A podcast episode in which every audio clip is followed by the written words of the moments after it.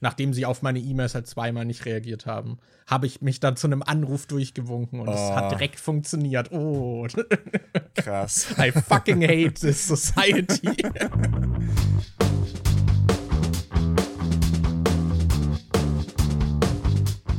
Hallo und herzlich willkommen zu einer neuen Episode der Nachzügler. An meiner Seite, wie jede Woche, regelmäßig ist Dimon, aka Daniel. Falsch rum, egal. Hallo. Hallo MJ, aka Markus. Wie geht Ah, es das dir? freut mich. Du kennst meinen Namen auch nach über 100 Folgen noch. Ja. Das ist schön. Das ist schön zu hören. Ah, Ich muss sagen, das sind mir jetzt in letzter Zeit gerade sogar fast schon zu viele Folgen. Also wir kommen ja gar nicht mehr raus aus dem. Das ist ja wirklich so. Wir überkompensieren gerade komplett, dass wir so lange weg vom Bildschirm waren. Ich Oder glaube weg auch, ich glaube auch. Äh, wir sind ja nicht weg vom Bildschirm, sondern weg vom äh, Audioausgabegerät. Ja, ja. Ich hatte letztens tatsächlich, bevor wir jetzt die letzten Folgen aufgenommen haben, habe ich irgendwie mein Mikrofon abgestaubt und dachte dann, wann habe ich das das letzte Mal aktiv genutzt? und das war echt äh, überraschend lang her, weil ich halt auch in der Zwischenzeit dann gerade nicht irgendwie an Videos oder so gearbeitet habe. Da, das ist echt so ein bisschen eingestaubt, muss ich sagen. Aber ja, so ist das Leben. Ich Jetzt muss mir sind auch wir ja mal auf irgendwie jeden Fall- holen.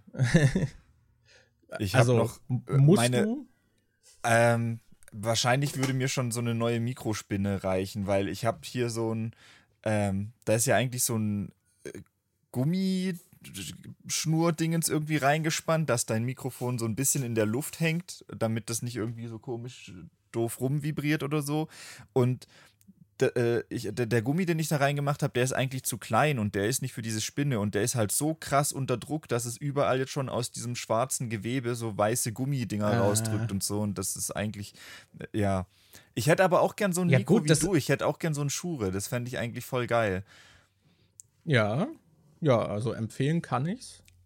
Ich bräuchte nur mal noch ein anderes Interface als Vorverstärkung, aber an sich ist das schon sehr cool. Ich hätte halt gern so ein, so, ja, auch im Prinzip auch wie du, weißt du, so ein, so ein Mikrofonarm, den man halt so cool einfach wegmachen kann. Ich hatte da mal irgendwie so einen billigen für 30, 40 Euro irgendwie von Amazon und der war halt so scheiße und der konnte das äh, Gewicht nicht richtig halten. Da ha- haben im Prinzip nur zwei Einstellungen richtig funktioniert. Aber ja, wer weiß, vielleicht äh, ist irgendwann der Finanzgott mal mir gütig und äh, sagt, okay, Mikrofon Finanzgott. ist jetzt drin. Vielleicht, wenn ich Ja. mal einen Monat nicht 500 Euro für Marvel Snap aufgebe, kann ich mir stattdessen Ja. dann ein neues Mikrofon kaufen.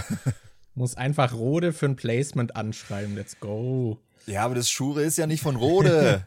Mann. Ach so, ja gut. Aber Sprich, ja. Wie spricht man oder das aus? Thomann.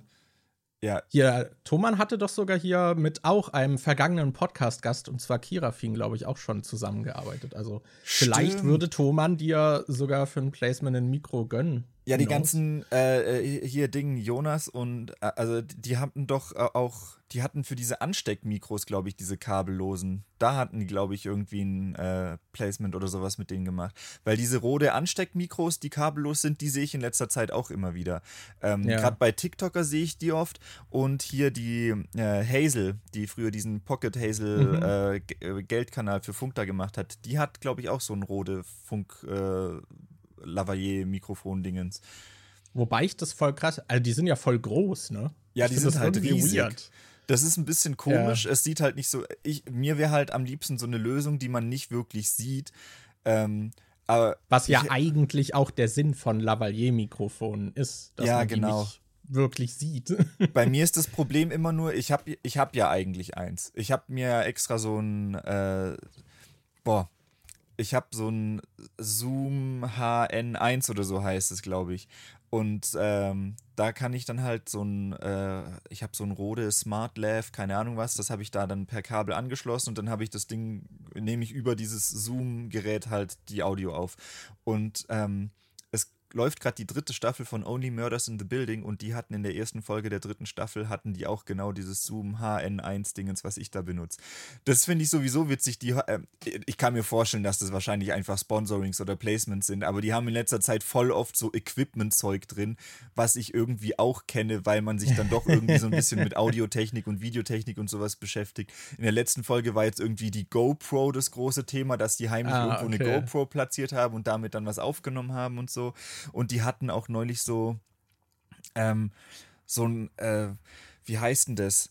Ähm, so ähnlich wie, so ähnlich wie ein Steam Deck, nur mit, ähm, nur mit es ist wie so ein Mischpult, wo du aber gleichzeitig auch mit aufnehmen kannst. Also du kannst darüber, es war wie so eine Capture-Karte, wo du Gameplay einspeisen kannst, aber du kannst auch ein Mikrofon anschließen und das da, äh, damit abmischen und so. Ah, okay. Und da, da gab es neulich irgendeins von einer Firma, die halt öfter irgendwie so krasses Zeug. Vielleicht ist es auch von Elgato sogar. Aber so eins war dann neulich auch irgendwie in einer Folge dann präsent irgendwie drin. Ah, okay. Aber Witzig. bietet sich auch gut an. Also, wenn du so eine Serie hast, in der es ums Podcasten ja, geht, dann bietet sich das ja voll an für irgendwelche Sponsorings, dass du dann halt so Podcast-Aufnahme-Equipment reinmachst. Ja, definitiv. Ja, die Staffel muss ich auch noch weiter gucken. Die ist in dem Fall noch nicht durchgelaufen. Ähm, also, jetzt Zeitpunkt der Aufnahme ist die achte Folge rausgekommen. Und es äh, gibt zehn? Und ich schätze mal, es gibt zehn. Die erste Staffel hatte zehn, okay. die zweite hatte auch zehn. Ja, okay. Wir haben die achte geguckt und dachten, das wäre die letzte. Und oh. dann ging die aber mit, äh, dann, aber das Ende war dann halt nicht so Staffelende oder so. Und dann so, hä? Und dann haben wir gesehen, dass die anderen äh, zehn Folgen hatten. Also wird es hier wahrscheinlich auch noch zwei okay, geben. Okay, okay. Ja. Da bin ich mal gespannt. Ich hatte jetzt noch gar nicht weitergeguckt. Aber vielleicht äh, zum nächsten Mal, wenn wir dann wieder einen Medienpart machen können. Weil diesmal lassen wir euch ein bisschen Ruhe die Woche. Wir hatten ja jetzt genug Stoff, sag ich mal, wo ihr wahrscheinlich, wenn ihr daran an allem Interesse habt, auch erstmal noch nachhören könnt. Äh, weil es waren ja nicht nur Medienparts, die wir hatten, sondern auch noch große Medienparts. mm. Wir hatten ja jetzt wirklich, ich glaube, der eine war irgendwie was, zwei Stunden lang, der andere auch eineinhalb. Und dazu noch die normalen Podcasts. Deswegen, diese Woche gibt es nur diesen Cast hier. Ja, wir haben ordentlich rausgeballert. Ja, ja. Ja, wie fühlt es sich an, Medien, Daniel? Ähm, hier back zu sein. Es fühlt sich ein bisschen komisch an, weil ähm, ich dachte so, hey, also, weil, weil früher war es immer so, bevor wir diese Umstellung jetzt probiert haben, mit dass wir einen Medienpart extra machen, war es halt immer so, dass man auch direkt noch, so wenn man jetzt seit der letzten Woche irgendwie was gesehen hat oder so, dass man dann auch im Podcast drüber reden kann. Und bevor wir jetzt heute angefangen haben aufzunehmen, dachte ich so, ja scheiße, worüber rede ich denn überhaupt? Weil wir hätten jetzt theoretisch One Piece, über das wir reden könnten. Ich habe jetzt endlich diesen Spider-Man-Film gesehen. Ich habe gestern mal ein Spiel durchgespielt. Oh. Das heißt, da hätte ich auch was, aber das wird dann dafür dann später ein äh, größerer Medienpart, wenn wir dann das nächste Mal damit dran sind. Okay. Ja, gut. Hat sich doch einiges angestaut. Aber ich würde ja dich, da wir jetzt hier äh, aktuelle Folgen machen und mhm. tatsächlich mal wieder aktuell dann auch sind, äh, können wir auf aktuelle ähm, Trends aufspringen. Und deswegen frage ich dich, Daniel, denkst du öfter an das Römische Reich? das hat, boah, das hat Anni mich neulich gefragt und ich habe überhaupt nicht verstanden, wieso. Ich so, hä, nein, warum sollte ich an das Römische Reich denken? Und dann hat die mir irgendwie gesagt, dass das so ein TikTok-Trend ist, dass anscheinend Männer öfter an das Römische Reich denken. Ja, das ist, hat irgendwie als TikTok-Trend gestartet und dann haben irgendwie jetzt alle so ihren Partner dann in so TikToks gefragt, so, denkst du an das Römische Reich? Und halt der Joke war irgendwie, dass sehr viele dieser Männer dann halt tatsächlich Ja sagen, oder so mehrfach die Woche oder sogar täglich anscheinend an das Römische Reich denken. Aber das ist doch mega weird. Denkst du oft an das Römische Reich? Ständig. Also bei mir nee, kommt es also, tatsächlich ab und zu vor, dass ich mal darüber rede, aber dass es sich irgendwie in Gesprächen ergibt, aber es ist jetzt nicht so, als würde ich da aktiv immer wieder mal drüber nachdenken. Also ich meine, man begegnet ja im Alltag schon auch immer mal wieder so Fremdwörtern oder so, die halt irgendwelche lateinischen Begriffe sind und das äh, bringt mich dann schon manchmal dazu, halt darüber nachzudenken oder ich weiß nicht, halt so. Also die hatten ja schon sehr viel, aber ich, also ich muss vor allem in Verbindung mit dem Römischen Reich dann auch immer dran denken, wie sie eigentlich bei den Griechen alles geklaut haben, was sie cool fanden. Irgendwie so, hm, äh, die, die Götter, die nennen wir einfach mal um, aber übernehmen wir so. Und auch so, so die ganze Ästhetik und so haben sie halt richtig viel so übernommen und dann halt nachgemacht. Und daran muss ich halt vor allem auch denken. Also bei mir Oder, ist es meistens ja. immer so auf die Bauwerke bezogen, weil wir renovieren ja selber gerade hier und noch das Bauernhaus von meinen Eltern und mein, ähm, ich habe diesen Schreinermeister Kumpel Andy, mit dem ich halt öfter abhänge und meistens läuft es halt irgendwie, wir, wir äh, sind beide irgendwie sehr geschichtsinteressiert, auch was so gerade so regionale Geschichte angeht und wie irgendwelche Sachen früher hier aussahen und so. Ähm, und äh, keine Ahnung, als ich zum Beispiel neulich dieses Bibi Blocksberg-Video gemacht habe und da die Nördlingen-Stadt gesehen habe, wo ich dachte, Alter, das sieht ja richtig geil aus, wo du noch richtig so die alte Mauer außenrum siehst und äh, wo mir dann auch 500 Leute in den Kommentaren geschrieben haben, actually ist Nördlingen auch die Stadt, die Attack on Titan inspiriert hat und so. Ich war ähm, einer davon. Ja, äh, danke, weiß ich jetzt.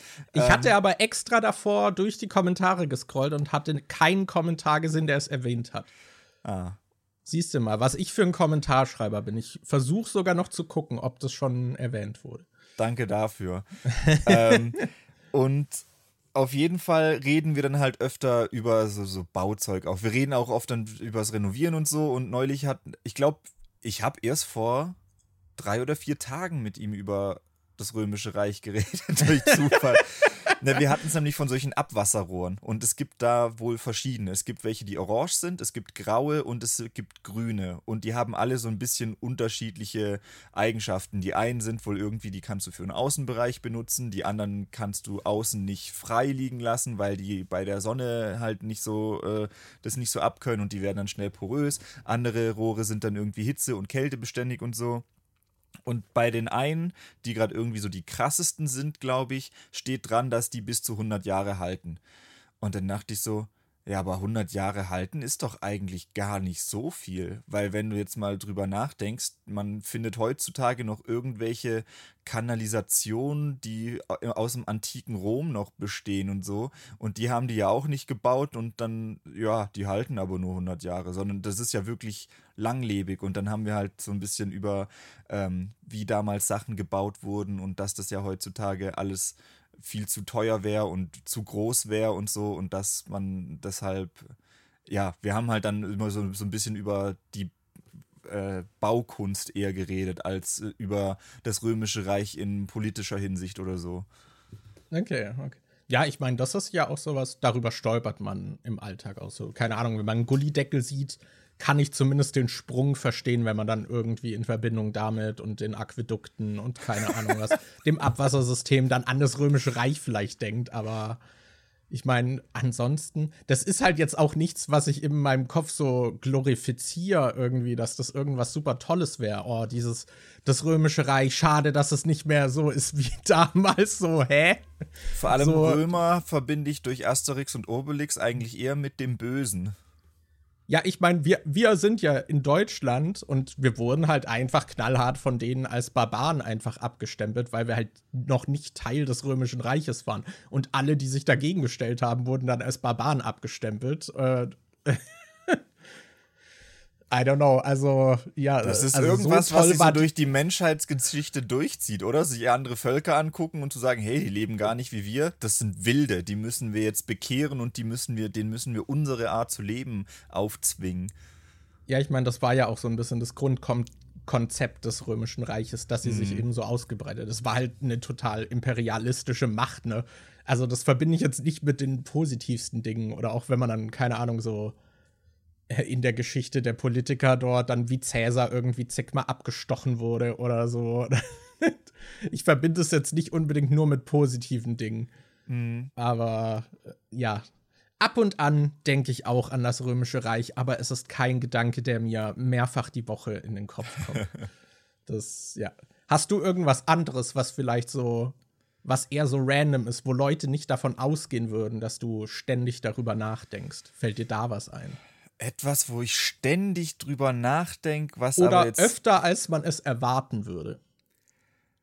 Boah, du haust hier Fragen raus. Da, ich, also spontan, äh, ich bin mir ziemlich sicher, dass es Sachen gibt, wo ich verhältnismäßig oft drüber nachdenke, aber ich weiß, aber sp spontan fällt mir da gerade nichts ein.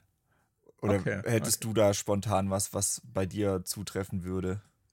Also es ist schon eher da, dass es durch die Umstände dann getriggert wird, weil aktuell spiele ich zum Beispiel so on und off so ein bisschen Starfield auch noch.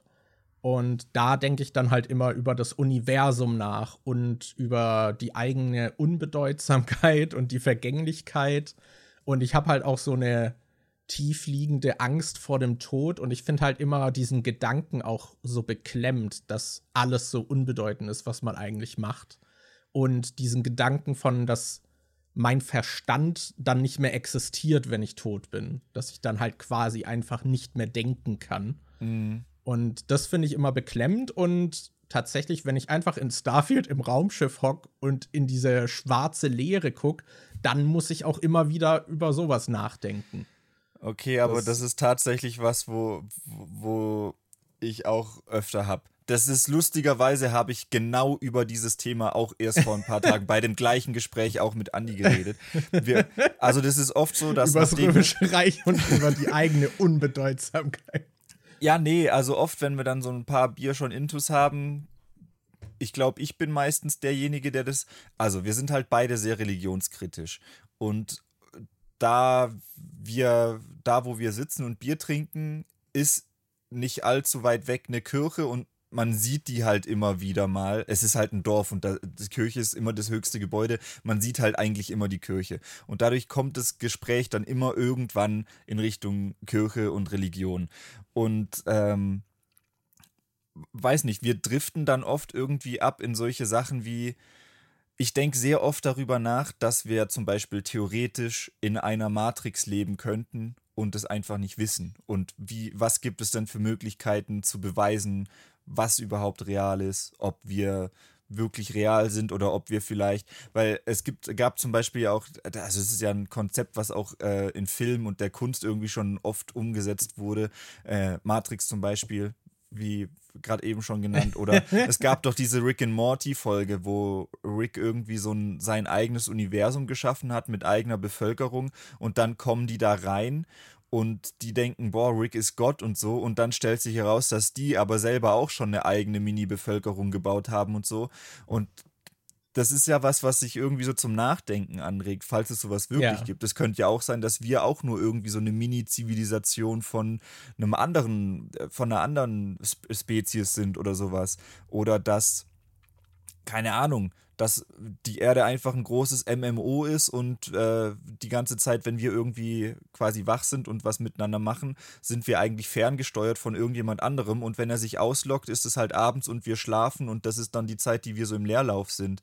Das, es gibt ja total viele Sachen, die du einfach so ein bisschen, über die man philosophieren und nachdenken kann, ohne dass die irgendwie bewiesen oder widerlegt werden können und so. Und Ja, klar. da fällt das auch so ein bisschen rein, dass ich oft drüber nachdenke, so eigentlich, eigentlich ist alles, was man macht, ja so mehr oder weniger unbedeutsam im großen, ganzen Kosmos des Universums. Aber trotzdem kriege ich es irgendwie nicht hin, mir das bei bestimmten Sachen einfach vor Augen zu halten, dass das eigentlich total bedeutungslos ist, aber mir kommt es dann nicht bedeutungslos vor und ich lasse mich dann trotzdem von irgendwelchen Ängsten oder sonst irgendwas zurückhalten, obwohl ich ja eigentlich weiß, dass es eigentlich total unbedeutend und egal sein sollte. Ja, Ja, über sowas denke ich auch sehr oft nach. ja. Ja, same, same. Ich habe das halt auch, also diese, gerade mit der, mit dem, mit der Angst äh, vom Tod und so, das habe ich auch manchmal abends, wenn ich versuche einzuschlafen. Und dann äh, denke ich plötzlich darüber nach und dann äh, habe ich aber wirklich so ein, so ein Angstgefühl, so ein, so ein beklommenes Gefühl in der Brust und muss mich dann irgendwie davon so wegschütteln, dass ich an was anderes denke. Das äh, finde ich immer beängstigend und das ist halt auch etwas, was halt nicht weggeht. So, egal wie ich mir das irgendwie schönred oder wie ich mir es vorstelle, wie, wie die, das also wie vergänglich man selbst ist und ja, mhm. wie ich mir das ausmal, so ganz beruhigend, also beruhigt bin ich nicht. Und, oder dass ich die Angst davor irgendwie verliere. Und zumindest aus diesem Aspekt kann ich dann auch irgendwie nachvollziehen, dass Leute halt irgendeiner Religion dann meine Formulierung äh, war zum Opfer fallen, aber das ist vielleicht ein bisschen hart ausgedrückt. Aber ja, ich glaube, wir sind beide jetzt nicht die größten Fans von Religionen. Deswegen, äh, ja, also so ein bisschen kann ich es dann auch verstehen. Und gerade so in unserer aktuellen Zeit hat man ja auch, also statt der klassischen Religion gibt es halt irgendwie andere Sachen, wo ich das Gefühl habe, dass Leute damit so Sinn in ihrem Leben suchen äh, mhm. und sich dem sehr verschreiben. So, das muss ja gar nicht immer diese klassische Religion sein, sondern ich weiß nicht, dann ist es halt äh, Journaling oder Fitness oder so. Und da gibt es halt irgendwie in allen Bereichen oder Veganismus, gibt es in allen Bereichen halt. Oder Reichsbürgertum. oder Reichsbürgertum. gibt es irgendwie in allen Bereichen halt so Ding, Dinge, wo Leute dann sich sehr extrem etwas verschreiben irgendwie und das halt, weil sie darin Sinn gefunden haben, dann natürlich auch so weitertragen, weil das für sie die Antwort auf vieles war und das ihnen halt ja sehr geholfen hat. Es gibt ja total viele solche Outlets mit, ähm, wo ich mir auch nie sicher bin. Da hatte ich mit Naomi mal so ein, äh, so ein Gespräch drüber, das ich total interessant fand, weil wir sind ja, Deutschland ist ja, glaube ich, ein sehr wissenschaftlich orientiertes Land und allgemein das äh, der westliche Teil der Welt ist ja sehr wissenschaftlich orientiert. Aber du hast also ja dann müsste trotzdem. man meinen, aber hast du mal die Rate gesehen in Deutschland? Ja, aber, aber bei, äh, wir sind ja so in einer Zivilisation, wo Wissenschaft eher so das äh, Hauptgut irgendwie ist und wo man sich sehr stark danach richtet, was man irgendwie belegen kann und dass auch unsere ganze Medizin irgendwie darauf ausgelegt ja, ja. ist mit äh, wirklichen Wirkstoffen und das alles irgendwie nachgewiesen werden kann und so. Aber es gibt ja auch andere Kulturen, wo das nicht so krass ist, die dann eher spirituell sind. Und das Ding ist, wenn wir jetzt irgendwie von außen glauben, weil wir in unserer westlichen Gesellschaft halt Wissenschaft über äh, Aberglaube oder sowas zum Beispiel legen, wer gibt uns das Recht, den anderen Kulturen zu sagen, nee, ihr müsst jetzt äh, nach den gleichen Ansichten leben wie wir? Also ich weiß, ich denke mir aus meiner Position schon so, ja gut, also es wird jetzt nicht helfen, wenn du, keine Ahnung, dein äh, du hast irgendwie eine schlimme Krankheit oder hast einen Knochenbruch oder so, da wird es jetzt nicht helfen, wenn du, wenn du Vaseline drauf schmierst und irgendwie einen Regentanz singst und dreimal ums Lagerfeuer rennst oder so. Aber, aber irgendwie vor allem das Rennen wird wahrscheinlich nicht helfen. Ja, vielleicht, wenn eine andere Person, äh, du, leg, du legst dich ans Lagerfeuer, damit du ein bisschen Wärme an, äh, anbekommst und dann kommt so ein Medizinmann und der rennt für dich ums Lagerfeuer und singt dabei deinen Namen oder sowas. Aber mal komplett platt gesagt. Aber wer gibt uns das Recht, den anderen Personen, also wenn die das ja so wollen und die daran glauben und die da voll von überzeugt sind und so, warum sollten wir dann irgendwie sie dazu zwingen wollen, das anders zu machen? Weil ich würde mir jetzt auch nicht von jemand anderem zwingen, äh, aufzwingen lassen wollen, mich an seine Lebensart anzupassen. Ich finde, es ist schon so ein bisschen so wie, wie bei Avatar zum Beispiel, wo du auch diese wissenschaftlichen äh, äh, Erdmenschen hast, die dann das alles, das ganze spirituelle Zeug von äh, den Naitiri und sowas, nee, Naitiri ist gar, den Navi, Naitiri ist die eine ähm, Hauptfigur da. Ähm, da ist, das ist ja im Prinzip das Gleiche, nur dass man da halt argumentieren könnte, dass man als Filmzuschauer ja sieht, dass es diese ganze spirituelle Ebene tatsächlich wirklich gibt und da hast du ja dann visuellen Beweis und du siehst wirklich, dass es funktioniert und da könnte man argumentieren, dass das ja bei vielen Sachen, die hier so geglaubt werden, nicht so ist. Aber irgendwie ist es halt so ein bisschen Leben und Leben lassen. Ich weiß nicht, wenn ich jetzt sehen würde, da ist jetzt in so einer anderen Kultur jemand, der gar nicht so von dieser Kultur angefixt ist und der einen Beinbruch hat und gern ins Krankenhaus will, aber die anderen sagen, nee, du, das geht schon mit ein bisschen Spucke und Erde oder sowas. Da würde ich dann schon sagen, sollte man dieser Person dann schon die Freiheit lassen, dann sich auch einer anderen, also hier wirklich Schulmedizin mal irgendwie zu widmen. Aber wenn die alle so komplett davon überzeugt sind, weiß nicht, macht es dann Sinn, die zu zwingen, was anderes zu glauben? Hm, das finde ich jetzt schwierig, weil ich finde, es ist zu schwammig, weil ich finde, es gibt schon Grenzen, wo man sagen sollte, okay, also wenn jetzt jemand mir, also wenn wir eine optimale Lösung anhand der Wissenschaft jetzt haben, wo wir wissen, okay, das hilft, das ist, das wurde schon mehrfach ausprobiert, das hat immer funktioniert. Mhm. Ähm, und die Person sagt, ah, die Behandlung möchte ich aber nicht, weil ich nicht an was, an die Wissenschaft glaube. Das ist halt die Sache. So, die Wissenschaft ist ja so, das ist das Werkzeug, was halt so, so eine gewisse Abso, also was Absolutes hat. Es ist natürlich auch immer ein Prozess und das, du kannst dich immer nur am aktuellen Stand der Wissenschaft äh, entlanghangeln. Und es gab auch in der Vergangenheit schon viele Sachen, die dann widerlegt wurden, die wir jetzt anders machen. Und es wird mit Sicherheit in 100 Jahren andere Sachen geben, die wir jetzt so gemacht haben, die halt für Quatsch befunden werden.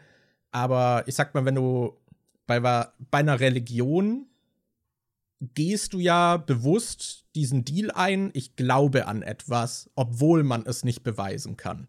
Mhm. Und du versuchst es ja auch nicht in der Regel zu beweisen. So, das ist ja das ganze Ding beim Glauben, so dass du halt davon überzeugt bist und es dir auf irgendeine Weise hilft.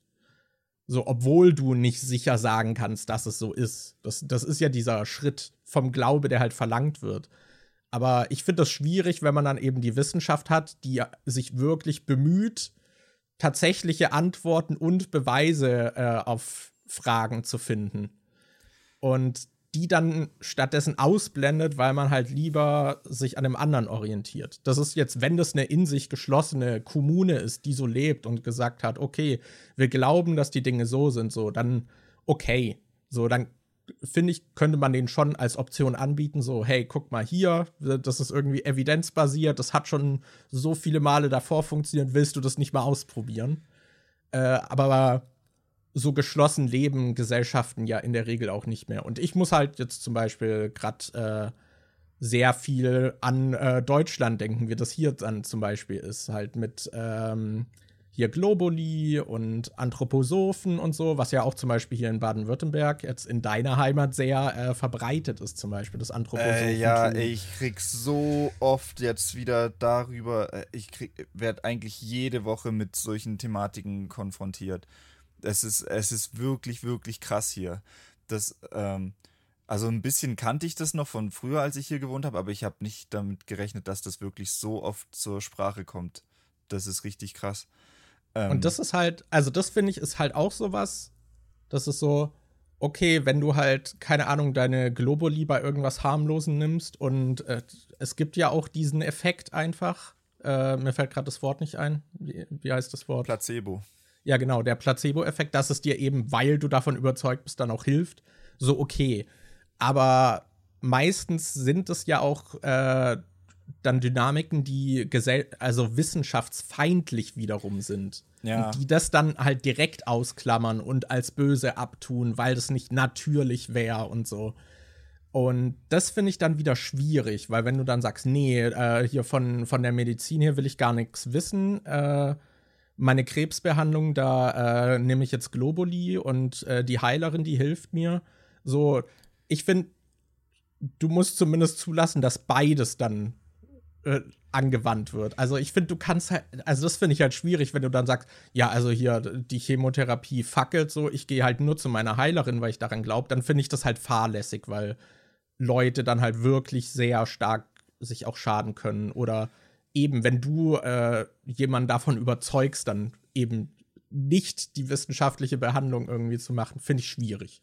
Genau das ist das, was ich so, äh, was ich an dem Thema so schwierig finde, ist dieses, ich denke, wenn, wenn ich jetzt selber, wenn ich jetzt selbst von sowas überzeugt bin, dann sollte ich das Recht haben, zu meinem Arzt sagen zu können, nee, du, ich will das nicht, ich glaube eher an was anderes, ich mache das so, wie ich das für richtig halte, aber dann, dann ist es meine Entscheidung, die sich auf meinen Körper bezieht und wenn das dann nicht funktioniert und es mir nachher schlechter geht oder ich sterbe oder sonst irgendwas, dann ist es komplett auf meinem Mist gewachsen und dann kann ich dafür auch Verantwortung übernehmen.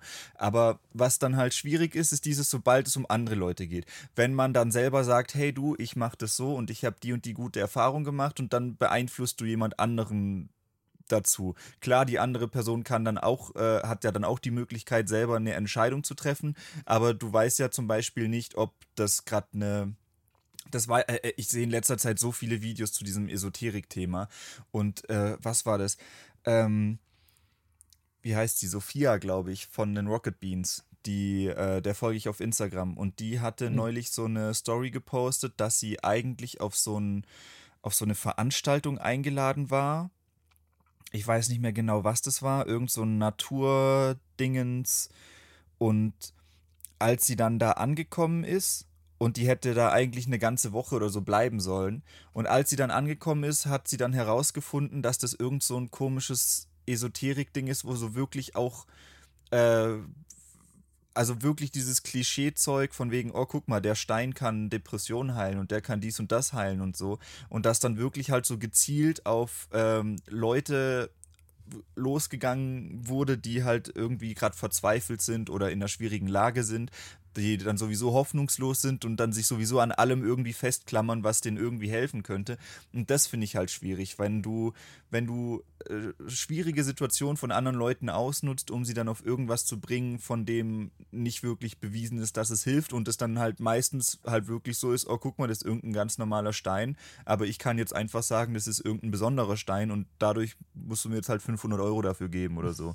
Das, äh, ich finde, ähm, wenn man an sowas glauben will, ist es ja okay.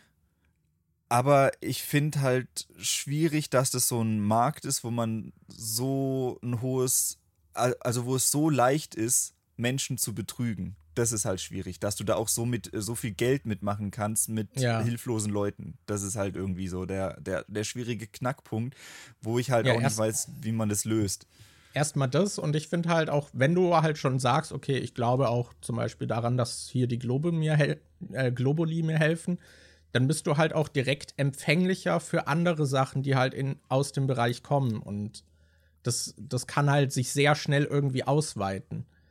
Das ist so, finde ich halt schwierig irgendwie. Also vor allem, wenn es dann auch noch darum geht, also vor, es ist halt meistens gepaart mit dieser Wissenschaftsfeindlichkeit, was ich dann halt wiederum nicht ganz so nachvollziehen kann. Vor mhm. allem auch, wenn dann immer, drau äh, immer so drauf gepocht wird, so ja, das ist natürlich. So ab wann ist es denn nicht mehr natürlich? Wenn du, keine Ahnung, die Kräuter zerstampfst und in eine Tablette presst, dann ist es nicht mehr natürlich. Oder wenn du, keine Ahnung, dem Kraut dann noch was anderes hinzufügst, so ab, ab wann ist der Punkt erreicht, wo es nicht mehr natürlich ist? Weil erstmal, Chemie an sich ist ja ein natürlicher Prozess. So, das finde ich halt auch immer mhm. schwierig. So, das ist ein natürlicher Prozess und wir haben halt mittlerweile Mittel und Wege, um das eben viel effizienter zu machen äh, und auch wirksamer zu machen. Und ich kann da auch eine gewisse Grundskepsis irgendwie nachvollziehen, weil das sind halt auch, das ist wie bei ich weiß nicht, auch Politik oder sagen wir Astrophysik. So, das ist was Kompliziertes, was für, ich sag mal, die Normperson von außen halt nicht durchblickbar ist. Und natürlich gibt es zum Beispiel auch in der Pharmaindustrie, da sind halt auch Unternehmen dabei, die natürlich auch ein finanzielles Interesse haben. So, das ist genau wie im Esoterikmarkt, da gibt es safe Leute, die da nur wegen einem äh, monetären Interesse halt auch mit einsteigen, weil es halt so leicht ist. Mhm. Und deswegen, ich weiß nicht, gibt es ja meistens auch, jetzt zum Beispiel in der Pharmaindustrie, gibt es dann eben diese Kräfte, die auch dagegen wirken, dass es dann halt äh, geprüfte Studien gibt, dass es da Prozesse gibt, bevor ein Medikament überhaupt auf dem Markt zugelassen wird und so. Und da muss man natürlich irgendwie schauen, dass äh, das eine Kontrollinstanz bleibt, die wertvoll ist und das auch irgendwie, ja, ich sag mal, vernünftig einschränkt. Aber ja, also ich, ich würde halt im Zweifel, würde ich halt immer eher der Wissenschaft den Vorrang geben, als jetzt dem, ich glaube, dass es mir hilft, auch wenn es keine, nichts evidenzbasiertes außer äh, Leute im Bekanntenkreis gibt, die dir sagen, ja, mir hat das auch geholfen. Ja, das ist so, ich habe die Globuli geschluckt, dann ging mein Schnupfen weg, ja, aber wäre er vielleicht auch einfach so weggegangen.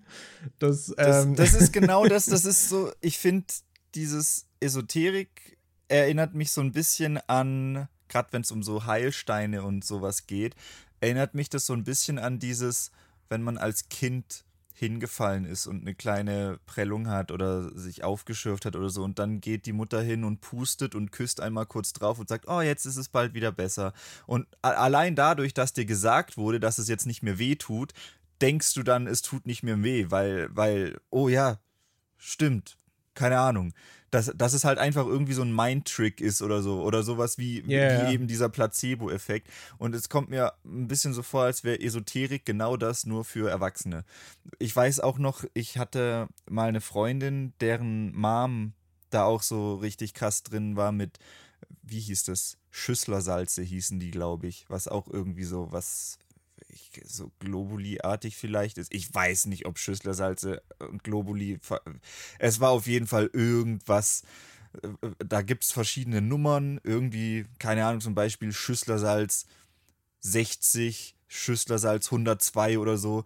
Und dann so, äh, das war so eine dumme Geschichte. Da ist mein Bruder mit so einem alten Traktor gefahren und ich stand hinten drauf.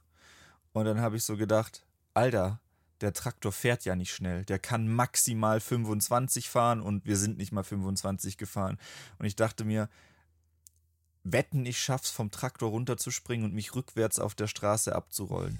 Und dann habe ich das gemacht und es hat natürlich nicht funktioniert. Und ich bin oh. richtig blöd auf meinem Handgelenk aufgekommen und habe mir das so komisch verstaucht und es hat richtig wehgetan. Und es war halt damals eine Fernbeziehung und ein oder zwei Tage nachdem ich da so gestürzt bin und mir das mit der Hand gemacht habe, bin ich dann halt zu der gefahren und war dann für ein, zwei Wochen bei der.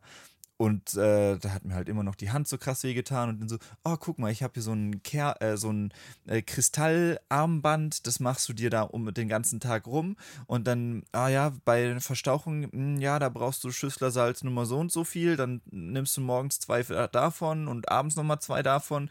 Und dann war es so, dass ich hatte dieses komische äh, Armband und wenn wir dann tags irgendwie unterwegs waren und dann abends wieder nach Hause sind, hatte die da so einen großen, also so einen richtig großen Kristall irgendwie. Und auf den sollte man dann abends die ganzen Sachen, die man den Tag über getragen hat, drauflegen, damit die über Nacht gereinigt werden und die negative Energie oder sowas wieder weggeht. Mhm. Und so. Und dann habe ich halt im Endeffekt eine Woche oder zwei dieses Ding getragen und während und diese Schüsslersalze genommen und dann war halt nach einer Woche oder zwei hat halt das Handgelenk nicht mehr wehgetan. Aber da jetzt zu sagen, das, boah, das lag bestimmt daran, dass du dieses Kristallarmband getragen hast und so, das kannst du halt auch nicht. Das wäre halt wahrscheinlich, wenn ich nichts gemacht habe, wäre das genauso nach der gleichen Zeit irgendwie verheilt. Das ist halt so schwierig, dass man dann so bei Sachen, die sowieso jetzt nicht so schwer abzuheilen sind, dann sagt, oh ja, guck mal, nimmst du das und das und das hilft und dann hast du am Schluss die Beobachtung, oh, ich habe das genommen und das gemacht und jetzt ist es weg. Das muss ja daran liegen. Aber wie du sagst, meistens ist es halt wahrscheinlich so, dass es von selbst auch weggegangen wäre. Ja, also was ich auch sagen will, ist, also ich verurteile es auch jetzt gar nicht so krass, wenn Leute da irgendwie halt dran glauben und es dann vielleicht zusätzlich noch benutzen oder so. So, wenn das Kind hingefallen ist, dann lasst das halt ein, eine Globuli schlucken und dann äh, denkt es auch, ah, das hat mir geholfen, I guess. So kannst du machen. So, das, das mhm. verurteile ich nicht. Oder halt, wenn es bei dir halt selbst irgendwie ist. Und das ist ja meistens auch etwas, was dann aus der Verzweiflung herausgeboren ist. Und wenn du zum Beispiel, ich weiß nicht, halt seit Ewigkeiten irgendwelche Schmerzen hast oder irgendwas, zum Beispiel Unstimmigkeiten mit deinem Magen. Magen äh, ist eh super komplex, ne? Aber äh, wenn du da halt zu Ärzten rennst und die dir nicht helfen und dann, äh, keine Ahnung, stößt du halt auf deiner Suche, weil dir immer noch niemand helfen konnte, dann halt auf etwas von so einer Person, irgendwie, die dir da dann irgendwie deinen, keine Ahnung, Kristall äh, verschreibt, den du dir dann abends auf den Bauch legst und du hast das Gefühl, das hilft dir, so mein Gott, okay. Weißt du? Das, aber wenn du halt sagst, ich gehe nicht mehr zu Ärzten, die dafür ausgebildet sind, mein Magen vielleicht besser zu verstehen als ich, sondern ich greife zu dem Kristall, statt zu einem Arzt zu gehen, das finde ich schwierig. Und bei so Kleinigkeiten mag das ja auch jetzt nicht so dramatisch sein, irgendwie. Weiß nicht. Also, ja. Oder auch zum Beispiel Kräuter, wenn man jetzt sagt, man äh, stellt sich seine eigene Medizin her, so, finde ich jetzt auch nicht verkehrt. Gerade bei so Alltagssachen, ne? Das kannst du gerne machen. Und wenn du dich da informierst, kannst du bestimmt auch relativ kompetente Arznei selbst herstellen. Vor allem, was zum Beispiel jetzt Salben angeht oder sowas. Da bin ich mir sicher, wenn man sich da richtig mit auseinandersetzt, kann man da auch zu Hause was Wirksames aus seinem Kräutergarten irgendwie zaubern. Und das kann man dann anwenden. Aber man sollte halt, finde ich, nicht einfach die Wissenschaft komplett ausblenden, so. Weil, weil, also wirklich, man kann auch sagen, okay, die Medizin, die hilft mir jetzt nicht, ist scheiße.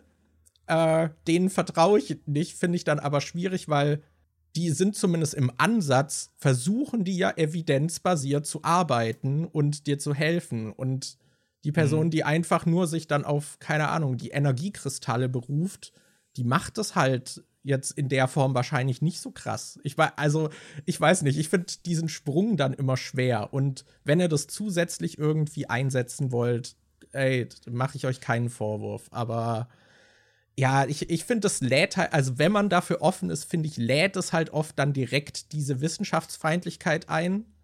Und das finde ich dann direkt einen schwierigen Aspekt. Und ich will auch gar nicht sagen, dass Wissenschaft jetzt die Hoheitsform ist, aber es ist halt so, an irgendwas müssen wir uns entlanghangeln. Mhm. Und Wissenschaft ist halt ein Weg, um mit unserer Umwelt zu interagieren und zu gucken, was funktioniert. Und dann prüft man das in Prozessen und lang, äh, hangelt sich da entlang. Es kann immer noch sein. Also, ich meine, vor allem, was zum Beispiel jetzt auch äh, unser Gehirn angeht oder Psyche, da ist ja auch richtig viel, was wir noch gar nicht richtig wissen oder die Gelegenheit ha hatten, das so wirklich zu untersuchen und aufzudröseln, dass wir komplett verstehen, was da passiert. Von dem her finde ich auch den Gedanken nicht abwegig, so, ich glaube an die Wissenschaft, aber ich glaube, da ist auch noch mehr, was wir nicht wissen. Und das, äh, dass man glaub, dann. In dem Status bin ich so. Ja, ich finde, man, man kann durchaus so, ja, halt darauf offen dafür bauen. sein, dass es vielleicht doch was anderes noch gibt. Genau, man kann dafür offen sein, aber ja, ich weiß nicht, ich finde halt so, viele Dinge lassen sich halt sehr leicht dann auch entlarven, äh, die in der Esoterik irgendwie unterwegs sind, wo ich es dann schwierig finde, die irgendwie krass zu verteidigen. Ich habe mal äh, tatsächlich eine Geschichte, die neulich erst passiert ist. Da hätte ich gern mal deine Meinung dazu, wie du in der Situation reagiert hättest. Also, meine Mom ist sehr, sehr anfällig für so Aberglaube-Gedöns. Äh, die geht nie in die Kirche, aber immer wenn sie mit dem Auto an so einem Wegkreuz vorbeifährt, dann macht sie im Auto noch schnell so dieses äh, Kreuzzeichen und so. Ähm, wir haben in einem Bauernhaus, was meine Eltern geerbt haben. Da ist so eine alte Tontafel drin, die wir da gefunden haben. Die lag da irgendwo auf dem Boden rum oder hing an der Wand an einem Nagel, ich weiß es nicht mehr. Auf jeden Fall eine uralte Tontafel. Ich würde schätzen, dass die safe schon 100 Jahre oder so alt ist. Krass. Äh, ist so eine weiße Tafel. Auf der Vorderseite steht was mit Bleistift drauf und auf der Rückseite hängt so ein äh, Zeitungs- Ausschnitt oder so, der da mal rangeklebt wurde, wo irgendwas so ein Gedicht über Mütter draufsteht oder so. Vielleicht ist es auch nicht 100 Jahre alt, vielleicht auch eher 80 oder so. Auf jeden Fall schon uralt.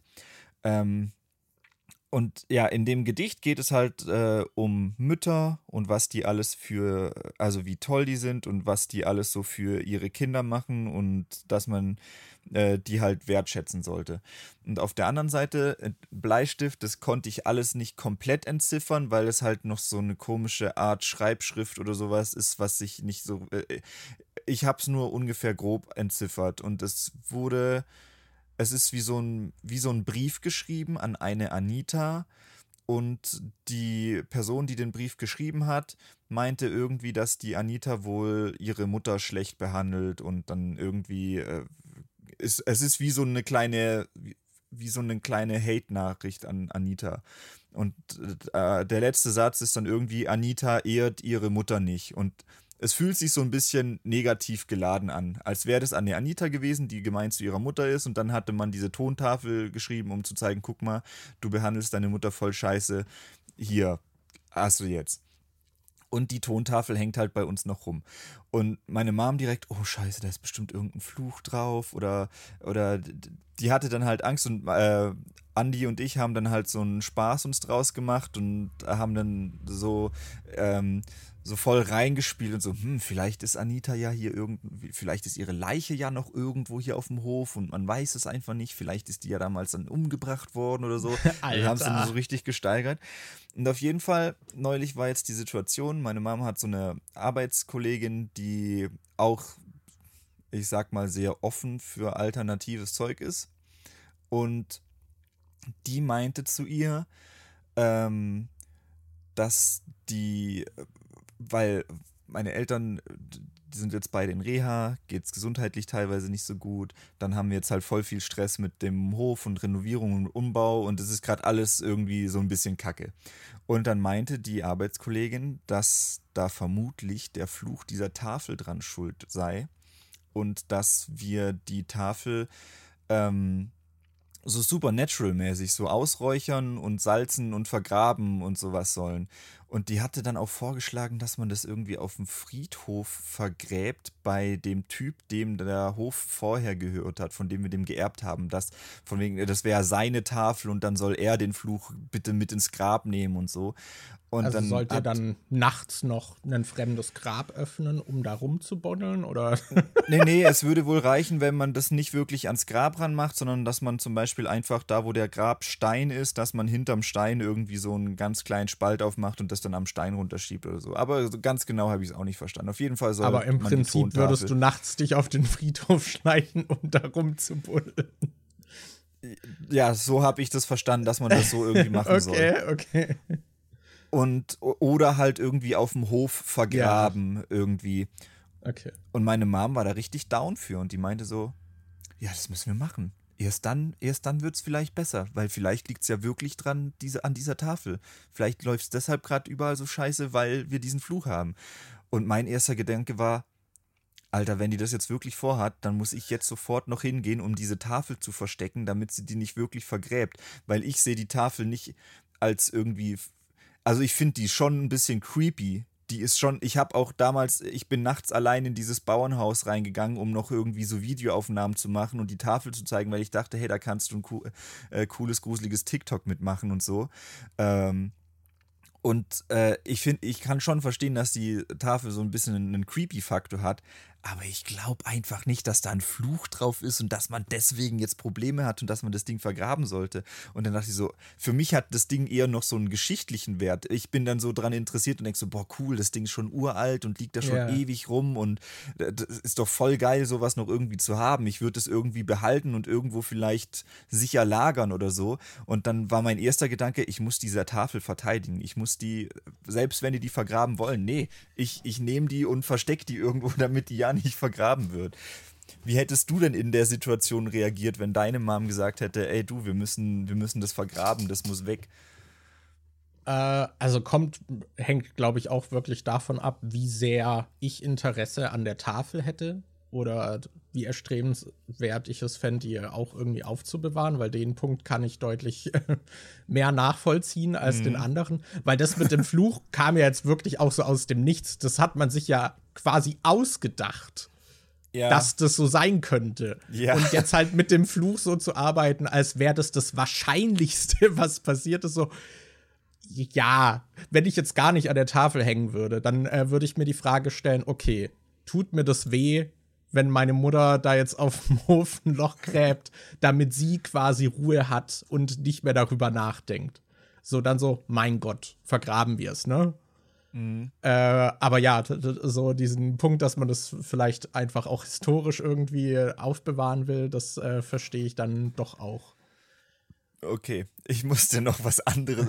Äh, jetzt kommen gerade diese ganzen Geschichten hoch. Jetzt, äh, jetzt kann ich endlich mal rauslassen, womit ich mich hier die ganze Zeit mit den ganzen Leuten im Dorf hier rumschlagen muss und was man da so mitbekommt. Also, Ich habe mitbekommen, dass äh, wir haben so eine Kaffeemaschine, wo du solche Pads halt reinmachst, weißt du, wo dann so, du hast dann so ein kleines Filterding, wo dann halt Kaffee drin ist und dann machst du ihn auf, legst das Pad rein und dann wird daraus der Kaffee rausgepresst.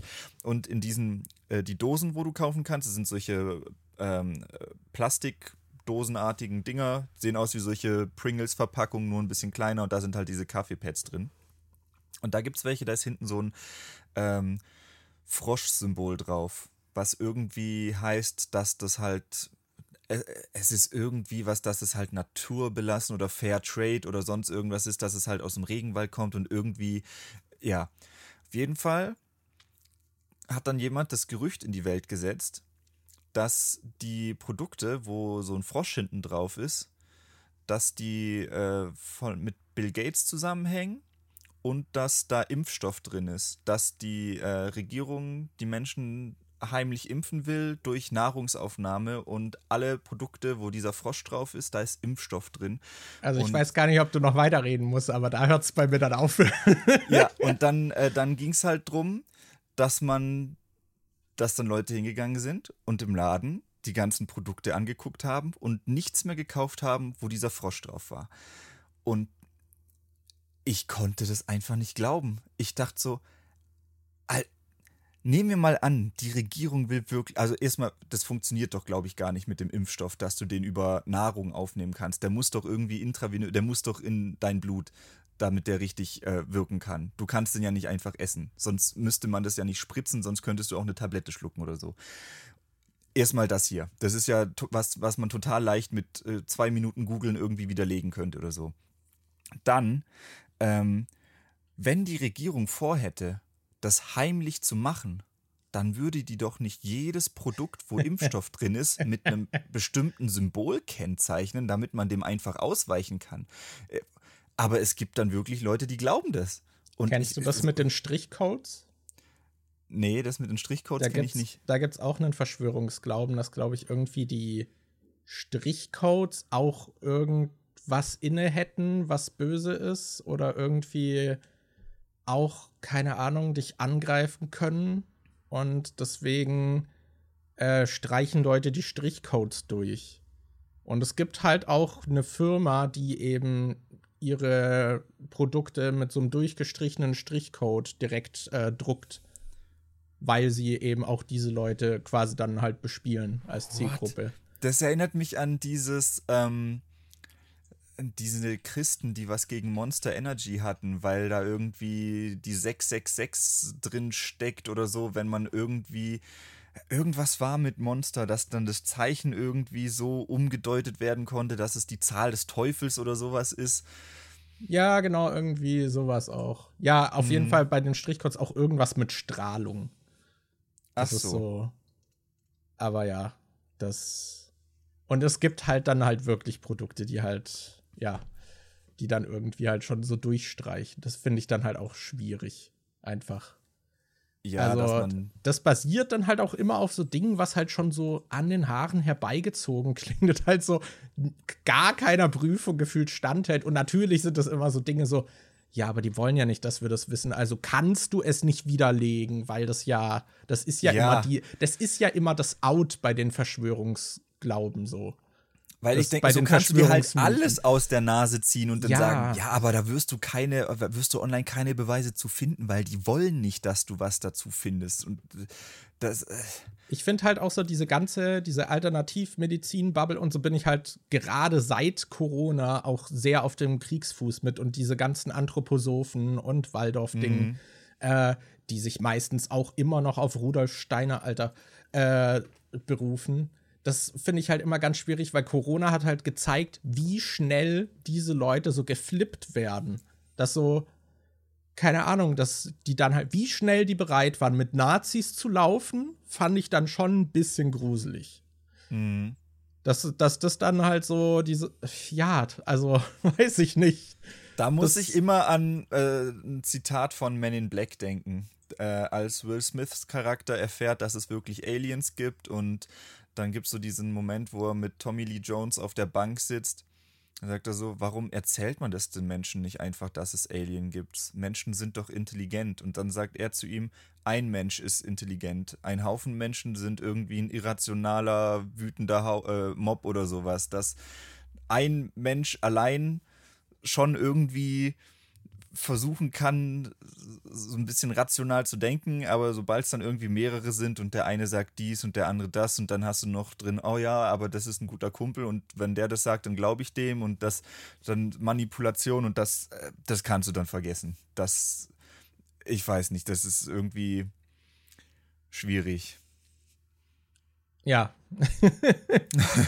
Finde ich auch. Finde ich auch. Vor allem in Deutschland ist, glaube ich, der Anteil auch an Leute, an Leuten, die an Verschwörungsmythen glauben, eben sehr hoch im Verhältnis. Und ja, ich weiß nicht, du hast ja auch dieses ganze Anthroposophentum und so, was halt in Deutschland auch sehr verbreitet einfach ist. Mhm. Was ist so, so der Grundgedanke ist so, ja, die tun ja niemandem weh, aber wenn es da halt doch so weit geht, dass die Leuten wehtun, finde ich dann schwierig. Ja, oder wenn man sich auf Rudolf Steiner immer noch beruft, der halt wirklich, das ist wie mit hier äh, Sigmund Freud, der hat auch super viel in der Psychoanalyse, hat er vorangebracht und viele Dinge mhm. aufgestellt, auf die sich jetzt auch immer noch zum Teil berufen wird. Aber der hat halt auch richtig viel Müll gelabert, wo auch schon lange widerlegt ist, dass das halt auch falsch ist und das eigentlich anders ist und so. Und man muss sich da halt rauspicken, dass man auch an die Sachen, die halt trotzdem noch irgendwie der Wissenschaft da noch standhalten, äh, dass man dann, äh, dann ein bisschen aussieht, woran man auch glaubt irgendwie. Mhm. Aber ja, schwieriges Thema, glaube ich, auch gerade äh, in Deutschland. Sowieso kontrovers. Wahrscheinlich hat jeder äh, im Bekanntenkreis Leute, die da ähm, empfänglich für sind. Zumindest empfänglich. Äh, und ich will den Leuten auch gar nicht zu viel absprechen. Ich finde es halt, wie gesagt, dann halt immer nur gruselig, wenn halt direkt dieses so, also wenn das Bullshit-Bingo halt losgeht, ne? Das Thema hatten wir ja neulich sowieso auch noch, als, äh, als ich äh, in Berlin zu Besuch war. Da waren wir doch gerade bei dir und da hatten wir dann dieses Video von äh, Sascha, glaube ich, gesehen über diese CBD-Öl-Placement-Sache so, ja. von äh, TJ. Dass TJ mhm. dann halt auch so diese Sachen gesagt hat, oh, das hilft voll krass und mir hilft es bei Kopfschmerzen und so. Und dass es dann halt auch um diesen, diese wissenschaftliche Einordnung bei Sascha ging, dass sie halt äh, meinte, ja, aber guck mal, wir haben hier tatsächlich Experten und im CBD-Öl ist so ein geringer Anteil von CBD drin, dass das eigentlich theoretisch gar nicht so krass wirken kann. Und dass es zwar schön ist, wenn es bei manchen Leuten wirkt, aber dass es jetzt nicht das Wunderheilmittel ist, was allen versprochen wird. Und dass dann auch so auf unterschiedlichen Ebenen diskutiert wird, dass dann zum Beispiel ich hatte das halt so verstanden, dass äh, in Saschkas Video auch von den Experten da dann halt gesagt wurde, dass das CBD-Öl halt nicht so krass wirksam ist, wie, äh, wie gesagt wird. Und andere Leute haben dann aber verstanden, dass CBD an sich nicht wirksam ist und meinten so, hä, aber wenn ich irgendwie CBD-Gras kaufe und das raucht, dann hilft mir das voll. Saschka und die Expertin labern ja scheiße, dass dann halt teilweise auch nicht äh, alle den gleichen Stand haben, was jetzt überhaupt äh, Diskussionsgegenstand ist und man dann über unterschiedliche Sachen diskutiert und man dann immer denkt, hä, die andere Person labert Scheiße, dabei weiß man gar nicht, dass man gerade über unterschiedliche Sachen redet. Ich finde, solche Diskussionen sind sowieso immer kompliziert und die Themen an sich sind schon kompliziert. Ja. Und das sind auch so Sachen, da ich weiß nicht, das meinte ich neulich in dem äh, Video zu meinem 30. Geburtstag, dass ich manche Themen habe und so, dass ich gar keine Energie für irgendwelche Diskussionen irgendwie aufbrauchen will, weil ich das eh für nicht zielführend halte und ich mir denke, du kannst Leute aus einer anderen Bubble, die sich gegenseitig immer ihre Sachen sagen, die sie hören wollen, kannst du eh nicht überzeugen. Warum sollte ich mir die Mühe machen, damit da überhaupt zu diskutieren mit jemandem? Ja, ich finde das halt, ist halt besonders bei so Verschwörungsmythen immer super anfällig und Komischerweise sind die Leute, die dann auch auf alternative Heilpraktiken stehen, besonders anfällig für Verschwörungsmythen. Wer hätte es gedacht? Und Merkwürdig. das finde ich dann halt immer so schwierig, wenn es dann halt auch die Tür für andere Dinge öffnet, so. Mhm. Das, äh, das finde ich dann ja problematisch. Aber ja.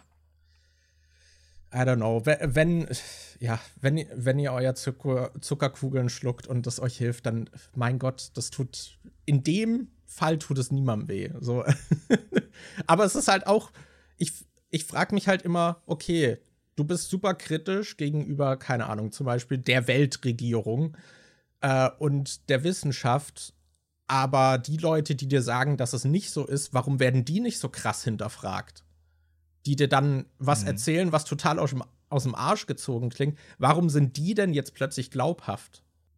ich will noch mal betonen, dass ich das nicht verteufle, wenn man selber irgendwie so was macht, was, wo man glaubt, es hilft einem oder wo man vielleicht sogar wirkt, äh, merkt, dass es einem hilft. Ich meine, ich habe früher auch, wenn ich irgendwie äh, bei, bei bestimmten Sachen hatte ich, ich weiß, ich überlege gerade, ob ich das immer noch bei manchen Sachen habe. Ich weiß, dass ich das als Kind sehr oft gemacht habe, dass wenn ich irgendwas hatte, was mir wehgetan hat oder so, dass ich mir dann immer versucht habe, irgendwas zuzusprechen, was den Schmerz so ein bisschen äh, zumindest gefühlt lindert oder sagt, ich, ich habe keine Ahnung, ob das irgendwie wirklich stimmt aber ich hatte als Kind öfter mal so einfach, dass mir das Bein wehtut oder irgendwelche anderen äh, Gliedmaßen.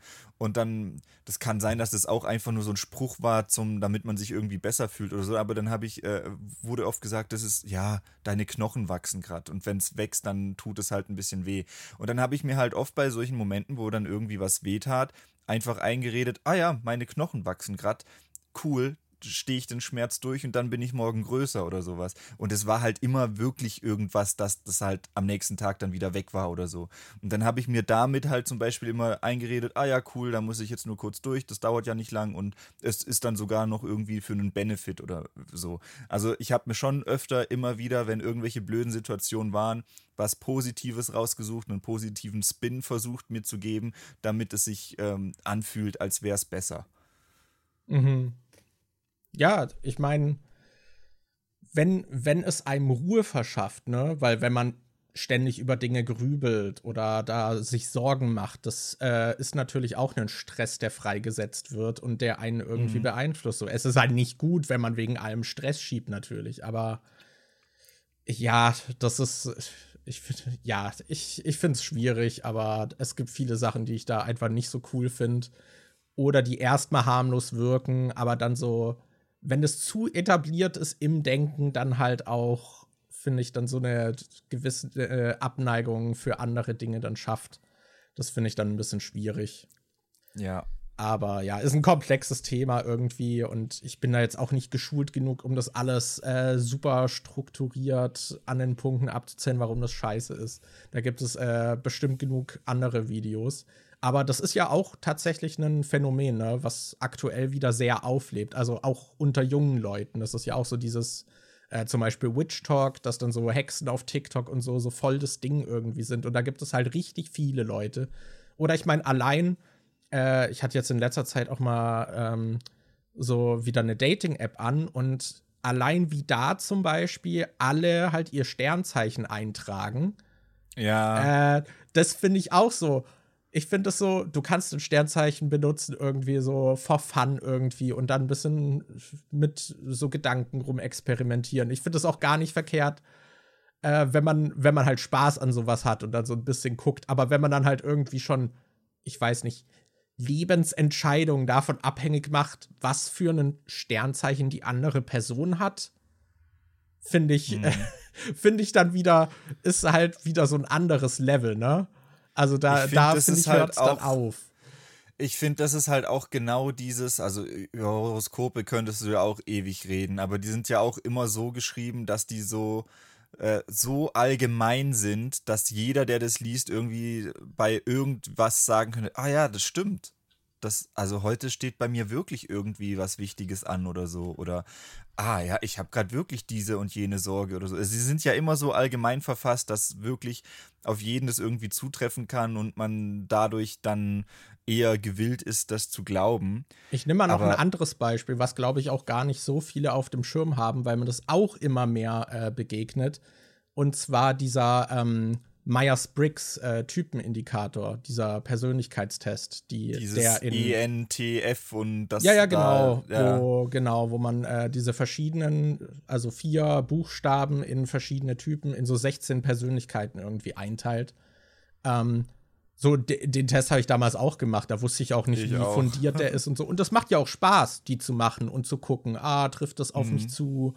Und aber der ist zum Beispiel auch, der hat keine wissenschaftliche Basis und wird halt immer noch so verbreitet und wird sogar in keine Ahnung Bewerbungstests und so bei Firmen teilweise halt benutzt, um die Leute dann irgendwie einzugliedern. Und äh, in Dating-Apps kannst du mittlerweile halt auch überall das angeben. ja, Und das finde ich dann halt auch so, so, will ich das da angeben? Nee, nicht wirklich, weil ich halt, äh, ich weiß halt, dass nicht so viel dahinter ist. Es gibt tatsächliche Persönlichkeitstests, äh, die ausschlagkräftiger sind. Es gibt zum Beispiel einen, der, äh, ähm, ich glaube, einfach nur in so fünf äh, Sektoren das irgendwie einteilt, wie man irgendwie drauf ist. Und der ist anscheinend deutlich fundierter als zum Beispiel dieser Myers-Briggs-Test, weil der halt wirklich im Fundament halt schon keine wirkliche wissenschaftliche Basis hat, aber halt irgendwie klug klingt. Äh, und wir lieben halt und als schöne Menschen. Grafiken hat. Ja, und wir lieben natürlich als Mensch einfache Antworten auf komplexe Fragen, ne? Weil dann hat Ja. man halt Ruhe. Weil wenn ich sage, es ist kompliziert, ist da immer noch ein Aber und man denkt weiter drüber nach oder man denkt, ah, okay, aber hat das jetzt wirklich Hand und Fuß? Und wenn man es einfach so annimmt, so, ah ja, Sternzeichen. Es ist einfach in dem Monat, in dem ich geboren bin, das äh, bestimmt äh, die Hälfte meines Lebens. Nein, so, ich will es auch nicht, Na, ich will mich nicht noch drüber lustig an, machen. an was für einem Wochentag du geboren wurdest und wie viel Uhr du geboren ja, wurdest. ja, und wie die ja. Planetenkonstellation da war und so. Ey, es, Ähm, kam, äh, es kam jetzt die vierte Staffel von Sex Education raus und Oh. da war auch, glaube in der ersten Folge, die sind jetzt am College und in der ersten Folge treffen die auch so neue Leute und die fragen dann direkt, hey, um wie viel Uhr bist du geboren und an welchem Tag und bist du, was für ein Sternzeichen hast du und so. Also das ist, äh, das ist gerade wirklich wieder so ein äh, riesig großes, aber ich habe das Gefühl, es war schon immer irgendwie ein großes Thema. Also ich glaube, als wir damals in der Schule waren, ja, damals vor Ewigkeiten, äh, dass, äh, dass es da auch schon Leute gab, die nach sowas geguckt haben. Und äh, ich weiß, ich kann jetzt halt nicht einschätzen, ob das vom Verhältnis her gleich war, weil heutzutage äh, hast du ja alles direkt online und siehst, wie viele Leute den Hashtag benutzen und sowas. Und das war ja bei uns nicht so. Ich habe zumindest schon, also ich kann mir schon vorstellen, dass es sich halt wieder verbreitet, weil wir gerade schwere Zeiten haben. Hm. Weißt du, und man dann eher auch nach äh, einfachen Antworten bei bestimmten Dingen sucht. Oder dafür vielleicht empfänglicher ist so. Ich will ja auch dran glauben, dass die Welt besser ist, als sie es ist, vielleicht, weißt du? Ja, Das ist so. aber ja. dieses mit den leichten Antworten, ich glaube, da, da musste ich auch schon oft dran denken, mit diesem, was bezüglich Vorurteile und Schubladen, äh, Schubladendenken, dass es ja schon einen äh, wahrscheinlich auch psychischen Grund gibt, warum wir sowas machen, weil du willst ja nicht bei allem, was kommt, jedes Mal nochmal erst die ganze Situation überprüfen und dann eine Entscheidung treffen, sondern dem Gehirn wäre es wahrscheinlich auch lieber, Arbeit sparen zu können. Ja. Und deshalb sucht es sich wahrscheinlich irgendwelche Merkmale raus und versucht die dann irgendwelchen Mustern schon mal zuzuordnen, einfach um ein bisschen Denkleistung zu sparen. Und ich glaube, dass daher zum Beispiel auch dieses mit dem, dass man so schnell Leute in irgendwie eine Schublade steckt oder bestimmte Aspekte irgendwie direkt Vorurteile hat, dass man das vielleicht auch einfach macht, weil es irgendwie psychisch, weil man so veranlagt ist als Mensch, dass man halt nicht alles komplett zerdenken will. Und das ist dann immer so, es ist dumm, weil nicht, es ist nicht ein Fall immer automatisch gleich wie ein anderer, aber irgendwie muss man dann, merke ich dann immer, dass ich aktiv gegen dieses Denken vorgehen muss, weil ich sonst auch schon unterbewusst irgendwas abstemple, bevor ich mich wirklich damit auseinandergesetzt habe. Und ja, ich glaube, das ist vielleicht einfach menschlich, dass man Gehirne hat, die gerne eine einfache Lösung wollen, weil es halt auch fucking anstrengend ist, für alles eine Extra-Lösung finden zu müssen. Ja, ich war auch letztens mit jemandem in der Stadt unterwegs und da hat man halt so geredet, aber was mir bei der Person zum Beispiel sehr aufgefallen ist, ist so ständig so ein Klassismus, der durchgescheint ist einfach. Also wirklich, da laufen irgendwelche Leute vorbei und es kommt halt eine abwertende Bemerkung über die. Weil die halt irgendwie anders aussehen oder mm. keine Ahnung, nicht dem Bild entsprechen, was du hier gerne für Leute sehen würdest. Jetzt keine Ahnung. Natürlich war auch viel Thema so, dass Berlin allgemein dreckig ist und ranzig und da ist es dann auch so, ja, wirklich widersprechen kann ich da jetzt nicht.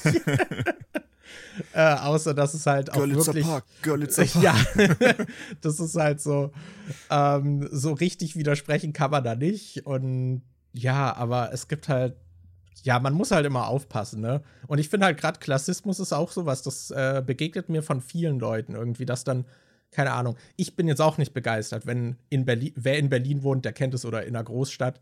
So, da gibt es halt diese Obdachlosen, die einen dann halt ständig irgendwie nach Geld fragen und so. Und manchmal habe ich Kleingeld und gebe es denen. Aber ich merke halt oft, äh, wenn ich mit Leuten, die zum Beispiel nicht von hier kommen, dann unterwegs bin, da ist dann auch direkt so Argument, also die versuchen dann zu argumentieren, warum sie der Person jetzt kein Geld gegeben haben. Und da fallen halt direkt dann auch so Dinge so, ja, ich weiß ja nicht, wofür die Person das benutzt und was, wenn die sich davon jetzt Drogen kauft. Und das ist halt allein schon so ein Punkt. Also erstmal unterstellt man der Person, ohne es jetzt wirklich zu wissen, dass sie, ah, sie ist obdachlos, also nimmt sie auch Drogen. Und auch wenn das im Schnitt wahrscheinlich sehr viele Leute sind, ne, weil Obdachlosigkeit mhm. ist jetzt auch nicht zu spaßen, würde ich wahrscheinlich auch Drogen nehmen, ehrlich gesagt, ähm, äh, wenn es die Existenz dann ein bisschen leichter macht äh, ist es, glaube ich, sehr leicht, da irgendwas zu verfallen, was dann auch eine, eine einfache Antwort irgendwie ist. Ähm, aber halt überhaupt diesen Anspruch zu haben, okay, wenn ich der Person, die mich gerade nach Geld gefragt hat, Geld gebe, dann muss ich sicher gehen, dass das auch gut angelegt ist in meinem Interesse. Finde ich halt direkt mhm. auch einen schwierigen Anspruch gegenüber dieser Person, mit der wir nichts zu tun haben, so. Das ist so. Das ist, aber das, da habe ich auch gerade eine Geschichte zu. Äh, das ist nämlich auch was, was ich, äh, was da gut reinpasst, ist dieses, man hat halt vielleicht schon mit solchen Personen irgendwie Erfahrungen gemacht. Ich weiß zum Beispiel, ähm, also ich habe in Berlin auch, äh, also da wirst du ja jeden Tag mit sowas konfrontiert und da, du hast halt auch nicht jeden Tag einfach irgendwie du bist finanziell einfach nicht vielleicht in der Lage, dass du jedem Tag jeden, der dich fragt, was geben kannst. Deshalb ist es schon auch, äh, kommt es oft vor, dass du jemandem was nicht gibst. Und Oft und du musst ja auch, auch, nicht jedem einfach ja. Geld. Du musst ja fremden Menschen nicht einfach Geld geben. So. Aber du machst da, du machst da ja so total unterschiedliche Erfahrungen. Ich weiß zum Beispiel, in Berlin war es meistens so, dass wenn ich dann jemandem gesagt habe, nee, sorry, hab grad nix oder so, dass die das dann einfach hingenommen haben. Aber ich weiß noch, das war so schlimm, als ich mal in Hamburg war. Äh, das war, ähm, da haben wir auch schon in Berlin gewohnt und ich wollte aufs Hurricane Festival 2016, glaube ich. Und dann sind wir nach äh, Hamburg gefahren und von Hamburg aus dann äh, zum äh, Ding, äh, zum Festival. Und in Hamburg, da waren die Obdachlosen wirklich so was von hart penetrant und haben dann noch verhandelt mit mir und dann gebe ich einem Geld und dann hat er verhandelt, warum ich ihm nicht mehr Geld gebe und so. Oder, oder ich bin halt mit dem Fernbus angekommen und musste dann schnell zum äh, Zug rennen. Und dann steige ich aus dem Fernbus aus, sehe vor mir den äh, Bahnhof und renne so Richtung Bahnhof und dann kommt einer und fragt mich, ob ich ihm Geld geben kann. Und dann habe ich gesagt, nee, ich muss zum Zug. Und er so, du lügst, ich habe gesehen, dass du gerade erst mit dem Bus angekommen bist. Du kannst doch jetzt nicht irgendwie zu einem Zug müssen oder so. Was? Also in Hamburg habe ich wirklich so schlechte Erfahrungen. Vor allem, ich war vielleicht zwei Stunden im, in Hamburg oder eine Stunde insgesamt bei der Hin- und bei der Rückfahrt. Und ich habe da wirklich mehrere schlechte Erfahrungen mit Obdachlosen gemacht, die wirklich noch gepöbelt haben und diskutiert haben, obwohl ich denen sogar was gegeben habe.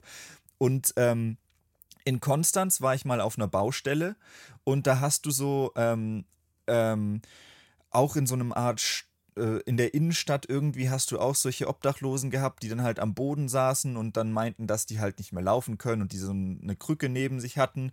Und dann habe ich denen halt auch irgendwie Geld gegeben und dann später, wo ich wieder auf der Baustelle war und äh, gearbeitet habe, habe ich halt gesehen, wie der Typ einfach aufgestanden ist und sich in der Gasse mit fünf anderen getroffen hat und die haben sich dann drüber unterhalten, wie viel Geld sie jetzt jeweils haben und dann sind sie einfach woanders hin und haben sich dann wieder hingesetzt und so getan, als hätten die irgendwie voll die Beschwerden oder so. Und wenn du öfters mal solche Sachen erlebt hast, kann ich mir schon vorstellen, dass du halt dann drüber nachdenkst, okay, ist die Person, die mich gerade was, äh, die gerade was von mir haben will, ist es bei dir auch so? Wie kannst du da, wie kannst du der vertrauen? Musst du das überhaupt? Ist, weiß ich nicht, finde ich schwierig. Ja, ja, dass, hab, man, dass oh, man da Zweifel hab, hat, wie die Leute das Geld irgendwie einsetzen. Deswegen finde ich, für mich ist die einfachere Antwort, das ist eine Person, die zumindest scheinbar in einer Notlage ist und mich nach Geld fragt. Bin ich bereit, ihr Geld zu geben? Und da hört es dann für mich auf. Weil wenn ich sage, ja, dann gebe ich ihr Geld und hoffe, dass ihr das hilft. Mhm. So, wenn das jetzt eine Person ist, die keine Ahnung, dann in ihren Mercedes steigt, was auch ein Beispiel ist, was ich schon gehört habe.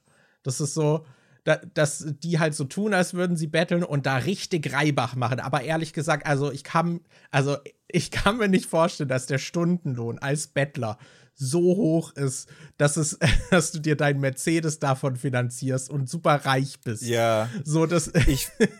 so, und selbst wenn das dann mal in einem Fall so ist, so, dann ja, ist halt das Geld irgendwie weg. So blöd gelaufen. Aber keine Ahnung, hier Jeff Bezos freut sich auch über die 8 Euro Amazon Prime, weil ich vergessen habe, es zu kündigen und es einen Monat weiterläuft.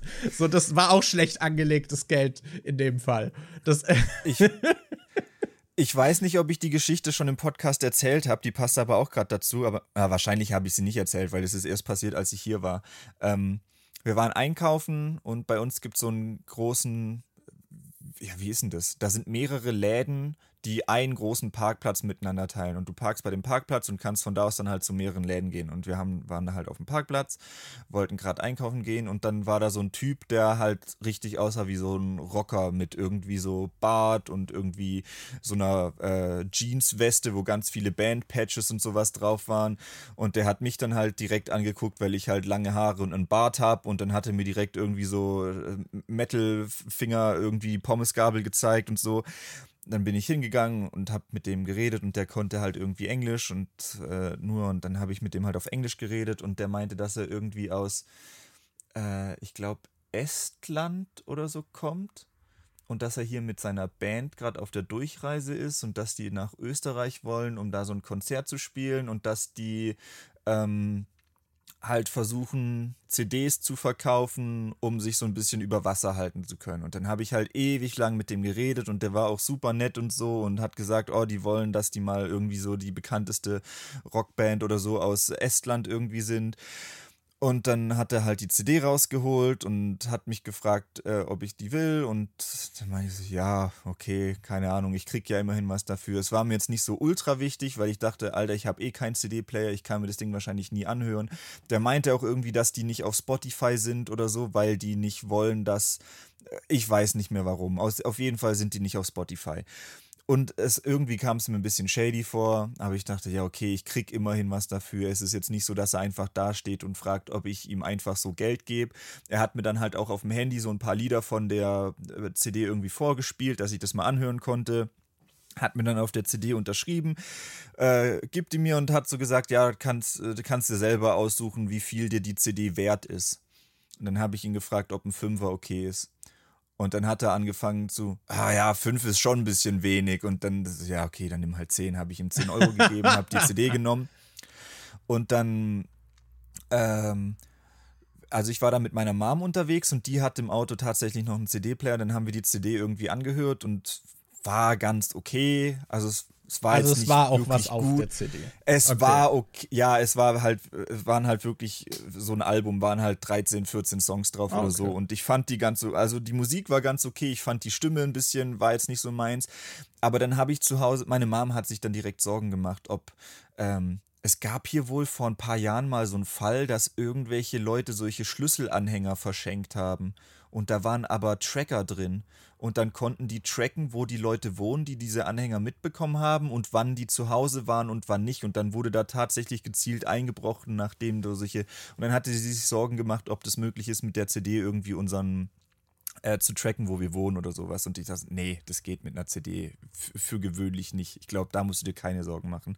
Dann habe ich aber aus Interesse einfach doch mal gegoogelt und habe dann gesehen, dass es ähm, äh, eine Band gibt aus Estland, die wohl dafür bekannt ist, dass sie seit Jahren auf irgendwelchen Parkplätzen ihre CDs verkaufen und dass die nicht irgendwie auf Spotify oder sonst wo sind und dass es da ganz viele Erfahrungsberichte gibt von Leuten, die dann sagen, ey, ich war hier bei uns in dem und dem Kaff, gerade irgendwie bei Rewe und dann hat mir so ein Typ irgendwie eine CD aufgeschwatzt und ähm, hat die gekauft. Und das Interessante war, dass die Band dann äh, die wurde dann irgendwann schon bekannt dafür, dass sie diese Masche gefahren hat und dann haben sie ihren Namen geändert und haben dann mit neuem Namen die Masche gefahren und ich hatte die zwei Namen gelesen und so, ah nee, dann kann das nicht die sein, die ich getroffen habe, weil die hießen anders.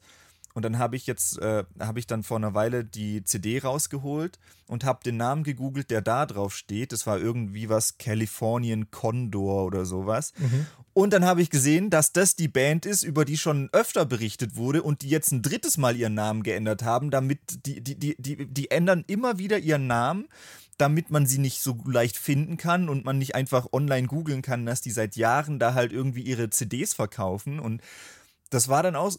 Ich habe mich so ein bisschen betrogen gefühlt, als ich dann erfahren habe, dass das irgendwie so eine Masche ist. Aber gleichzeitig denke ich mir auch, ja gut, du hast halt eine CD gekauft und da ist Musik drauf. Also irgendwie, es ist irgendwie so ein Graubereich, wo ich mir jetzt nicht sicher war, ob ich da jetzt wütend drüber sein soll, ob ich mich jetzt krass verarscht fühlen soll oder ob ich jetzt halt, ja, keine Ahnung. Es ist irgendwie ein bisschen, fand ich einen sehr weirden Fall.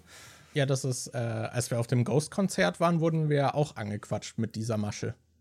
Ja, genau. Da meinte Anna ja auch zu uns, nee, nicht kaufen, die stehen überall. Die, die, ja, ja. Das ist immer so. Aber das ist halt auch so traurig, weil in Berlin sind ja auch oft irgendwelche Musiker, die dann in der äh, Straßenbahn ihre Musik spielen und dann irgendwie CDs verkaufen und so. Und das ist jetzt auch wieder dieses, wie findest du raus, welche davon wirklich einfach versuchen, gerade so ein Standbein aufzubauen und wie viele davon jetzt einfach irgendwie so eine betrügerische Masse, äh, Masche durchziehen und ständig ihren Namen wechseln, damit es nicht auffällt. Das ja, ist halt das so ist ja doof, dass es gerade in dem Bereich dann immer so, so schwer ist zu wissen, unterstützt du jetzt einen Betrüger oder jemand, der wirklich äh, das aus Leidenschaft macht und versucht damit irgendwie Geld zu verdienen. Unterstützt du jemanden, der aus Leidenschaft obdachlos ist. oh Mann. Nee, äh, nochmal kurz zu dem obdachlosen Ding. Ich meine, da gibt es ja auch äh, keine Ahnung, immer mal wieder Gerüchte eben von diesen Banden und so, dass die dann das Geld abgeben mhm. müssen und halt eingesetzt werden, um zu sammeln und so Zeug. Ähm, und ich glaube, das hast du halt in allen Bereichen, wo es so, wo Leute quasi bereit sind, ohne Leistung Geld zu geben, gibt es dann auch Leute, die sich da ranklammern und das ausnutzen wollen, damit sie halt ja. was von dem Geld abbekommen. Das ist halt immer so die Sache. Und deswegen würde ich einfach sagen, so Case für Case halt äh, abwägen. Und keine Ahnung, wenn ich einem Obdachlosen zwei Euro gebe, dann sollte man halt einfach davon ausgehen, dass diese zwei Euro weg sind. Und ja, klar, wenn man keine die zwei Investition, die du später mit Zinsen zurückbekommst. Genau, ich habe keinen Anspruch darauf, was die Person dann damit macht. So, das ehrlich gesagt, also bevor die jemanden ausraubt und absticht äh, und sich dann davon Drogen kauft, soll sie mit meinen zwei Euro sich dann den nächsten Schuss irgendwie gönnen. Äh, vor allem, weil Drogen ja auch sowas sind, wo du dann eine Abhängigkeit entwickelst und du kannst nicht einfach plötzlich sagen, ich nehme keine Drogen mehr. So, wenn du da wirklich in einer Abhängigkeit bist, so, das ist ja auch nicht so einfach. Also ja. deswegen, es wundert mich halt nicht, dass viele Obdachlose auch äh, dann dro drogenabhängig sind. So, natürlich mhm. werden die ihr Geld äh, dann auch irgendwie dafür einsetzen, was ihnen wahrscheinlich den Alltag zum Überleben irgendwie einfacher macht. Äh, mhm. Fände ich schön, wenn sie sich davon, keine Ahnung, Bio-Gemüse kaufen. Ja, aber. oder ein Twitch-Abo äh, Twitch gönnen. Ja, fände ich scheiße, wenn die äh, Teil irgendeiner Gang sind und dann wird ihnen das Geld abgezogen, was sie sammeln. So, ja, fände ich scheiße. Das ist so. Aber nur weil es eben diese, die Bad Player gibt, finde ich, äh, sollte man halt nicht davon ausgehen, dass alle das sind äh, und letztendlich kann man ja immer noch selbst entscheiden. So ist es mir, ist mir das Risiko wert, dass diese 2 Euro viel Investition sind. Wurdest, du wurdest doch damals auch, ähm, als wir mal, äh, ich weiß, dass ich bei Rewe mal von einem angequatscht wurde in Berlin, der meinte, dass äh, seine Familie irgendwie in Mainz ist oder so. Ach so, und ja, dass ja. Er, dass er gerade Geld sammelt, damit er sich einen Fernbus leisten kann, um nach Mainz zu fahren und äh, dass ihm nur noch nur noch zwei Euro oder so fehlen und dann hätte er das Geld. Und dann habe ich so gedacht, ach, ja, wahrscheinlich Bullshit, aber okay, gebe ich ihm mal die zwei Euro. Und ich glaube, eine Woche später war der gleiche Typ wieder in Rewe und hat, glaub, dich oder Anni oder sonst irgendjemanden angesprochen und genau die gleiche Geschichte ja, ja. erzählt mit, oh ja, ich brauche Geld für einen Fernbus, mir fehlen nur noch zwei Euro.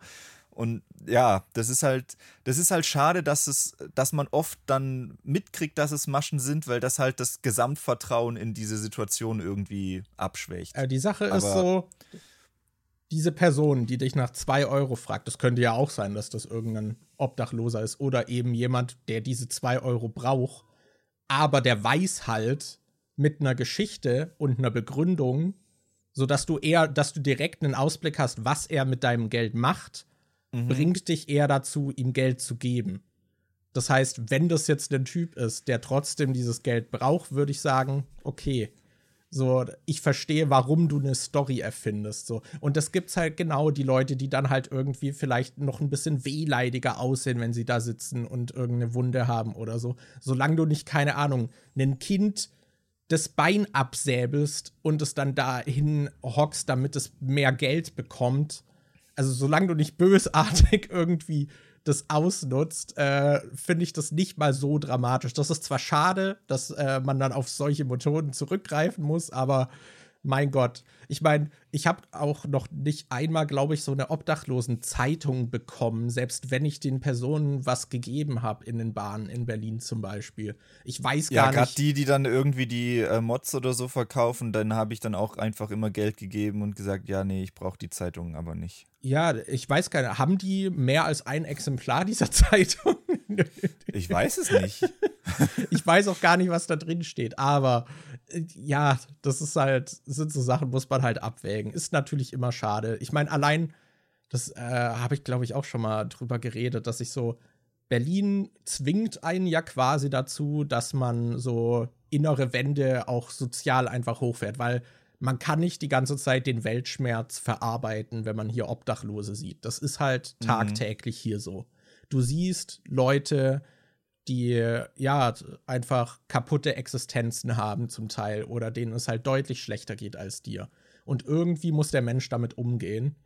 Ähm, und das, äh, was ich, wo bei mir der Punkt ist, den ich halt echt schade finde, ist, dass wenn mich eine Person auf der Straße anspricht und um Hilfe irgendwie bittet, äh, ich bin an dem Punkt, dass ich ihnen dann noch zuhöre, auch wenn ich zum Beispiel mit Kopfhörer unterwegs bin. Das ist dann zwar lästig mhm. so, nehme ich den Kopfhörer raus, so, was hast du gesagt? Und hör der Person, hör ihr Anliegen zu. Die Sache ist halt, jedes Mal, wenn ich das mache, habe ich es bereut. Weil es ist halt immer Bullshit. Das ist so, aber das ist für mich so eine Grenze. Was, wenn da jetzt jemand dabei ist, dem ich wirklich einfach irgendwie helfen kann und der gerade meine Hilfe braucht? So, was ist, wenn eine Person gerade um die Ecke irgendwie ausgeraubt und zusammengeschlagen wurde? Oder sagen wir nicht zusammengeschlagen, ausgeraubt. Das Zusammenschlagen würde man wahrscheinlich noch irgendwie sehen. So, äh, die dann dadurch, dass sie gerade ausgeraubt wurde, wahrscheinlich vielleicht einfach auch noch heruntergekommener aussieht. Was, wenn die Person mich kurz fragt, irgendwie so um Hilfe bittet? So, ich möchte persönlich, möchte ich meine Wände nicht so weit hochgefahren haben, dass ich halt, wenn mich eine Person auf der Straße anquatscht, nicht mal zuhöre. Mhm. Auch wenn das, es für mich besser wäre, zumindest in Berlin. das ist gerade so, so diese. Ich hatte bei dem Film Barbarian hatte ich eine Review gemacht und in der Review gesagt, dass ich das am Ende, dass ich das komisch fand, dass die Polizei der Frau einfach nicht geglaubt hat, dass die da irgendwie ähm, so gezeigt hat, ah, guck mal, das Kellerfenster ist kaputt, ich konnte mich gerade noch so befreien, sieht richtig fertig aus, da, ihr müsst da, da, da ist was los und die tun das dann einfach ab, so, ja, ist Bullshit. Und ich habe das kritisiert als, das würde im echten Leben doch, da, ich kann mir nicht vorstellen, dass die Polizei da einfach sagen würde, ja, nee, glauben wir dir nicht. Und jetzt sitzen wir hier im Podcast, zwei privilegierte weiße Cis-Männer und äh, diskutieren, warum man den einen Obdachlosen Geld gibt und den anderen nicht und, und welche Stories man glaubt und welche nicht und äh, ja, es ist irgendwie, ja, es ist, es ist schade, aber ich glaube, in dem Moment, äh, also wie du es vorhin schon gesagt hast, in dem Moment geht's, sollte man sich, glaube ich, eher darauf fokussieren, guck mal, okay, ich habe gerade wirklich Kleingeld und ich brauche das jetzt nicht unbedingt. Es wird mir jetzt nicht den Tag oder das Leben versauen, wenn ich die zwei, drei Euro nicht mehr habe, aber der anderen Person könnte es tatsächlich helfen. Und dass ja. das dann vielleicht eher der Kerngedanke sein sollte. Ich brauche es nicht, die andere Person. Es könnte sein, dass die dich gerade verarscht, aber falls, die sich, falls sie dich nicht verarscht, dann kannst du der Person wirklich helfen. Ja, ich meine, man kann das auch weiterspinnen. Es gibt ja auch noch andere Beispiele, wo wahrscheinlich so diese, diese paar Betrüger einfach allen anderen das Leben dadurch schwerer machen, weil halt der Glaube oder das Vertrauen dadurch gebrochen wird. Ich, mein Beispiel wäre jetzt zum Beispiel äh, junge Frau an der Straße mit Autopanne. Gibt es ja auch dieses Ding. Oh, die benutzen, es gibt Leute, die nutzen das aus. Äh, natürlich ist da bewusst eine junge Frau, weil der eher geholfen wird. Und dann verstecken sich da halt Männer, die dich ausrauben, wenn du ihr zum äh, Helfen anhältst. So. Hm. Und das, da kann ich dann auch verstehen, so, da ist dann, was steht auf dem Spiel? Da steht wirklich meine Sicherheit und vielleicht sogar mein Leben auf dem Spiel. Da fahre ich jetzt weiter. Finde ich auch im Grundgedanken super schade, dass Leute, die dann wirklich an der Straße Hilfe brauchen, keine Hilfe mehr bekommen, weil es diese paar Idioten gibt. Und diese Geschichten sind dann natürlich auch krass und die verbreiten sich und dann äh, hält man halt im Zweifelsfall dann wieder nicht an. Finde ich super, super traurig. Äh, mhm. Aber in dem Fall äh, ist eben das Risiko auch deutlich höher. Aber das ist dann zumindest was, wo man sagen könnte, äh, ja, okay, ich bin jetzt vorbeigefahren und habe das gesehen und es ist mir das jetzt nicht wert zu riskieren, dass ich da gleich ausgeraubt werde oder sonst irgendwas.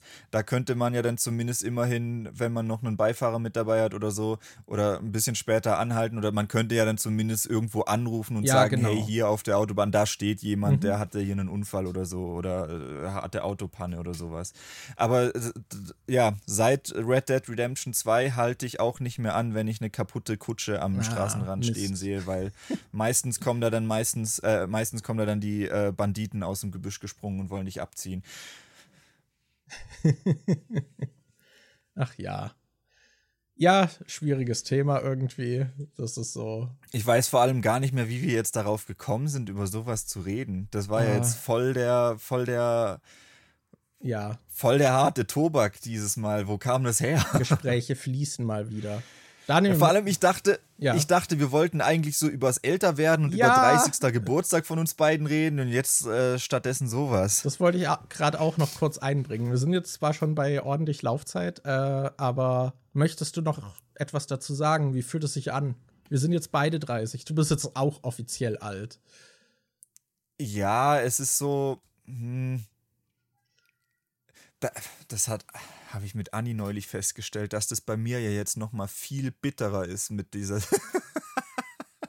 ich bin 30, wohne bei meinen Eltern auf dem Dachboden und schlafe auf dem Sofa.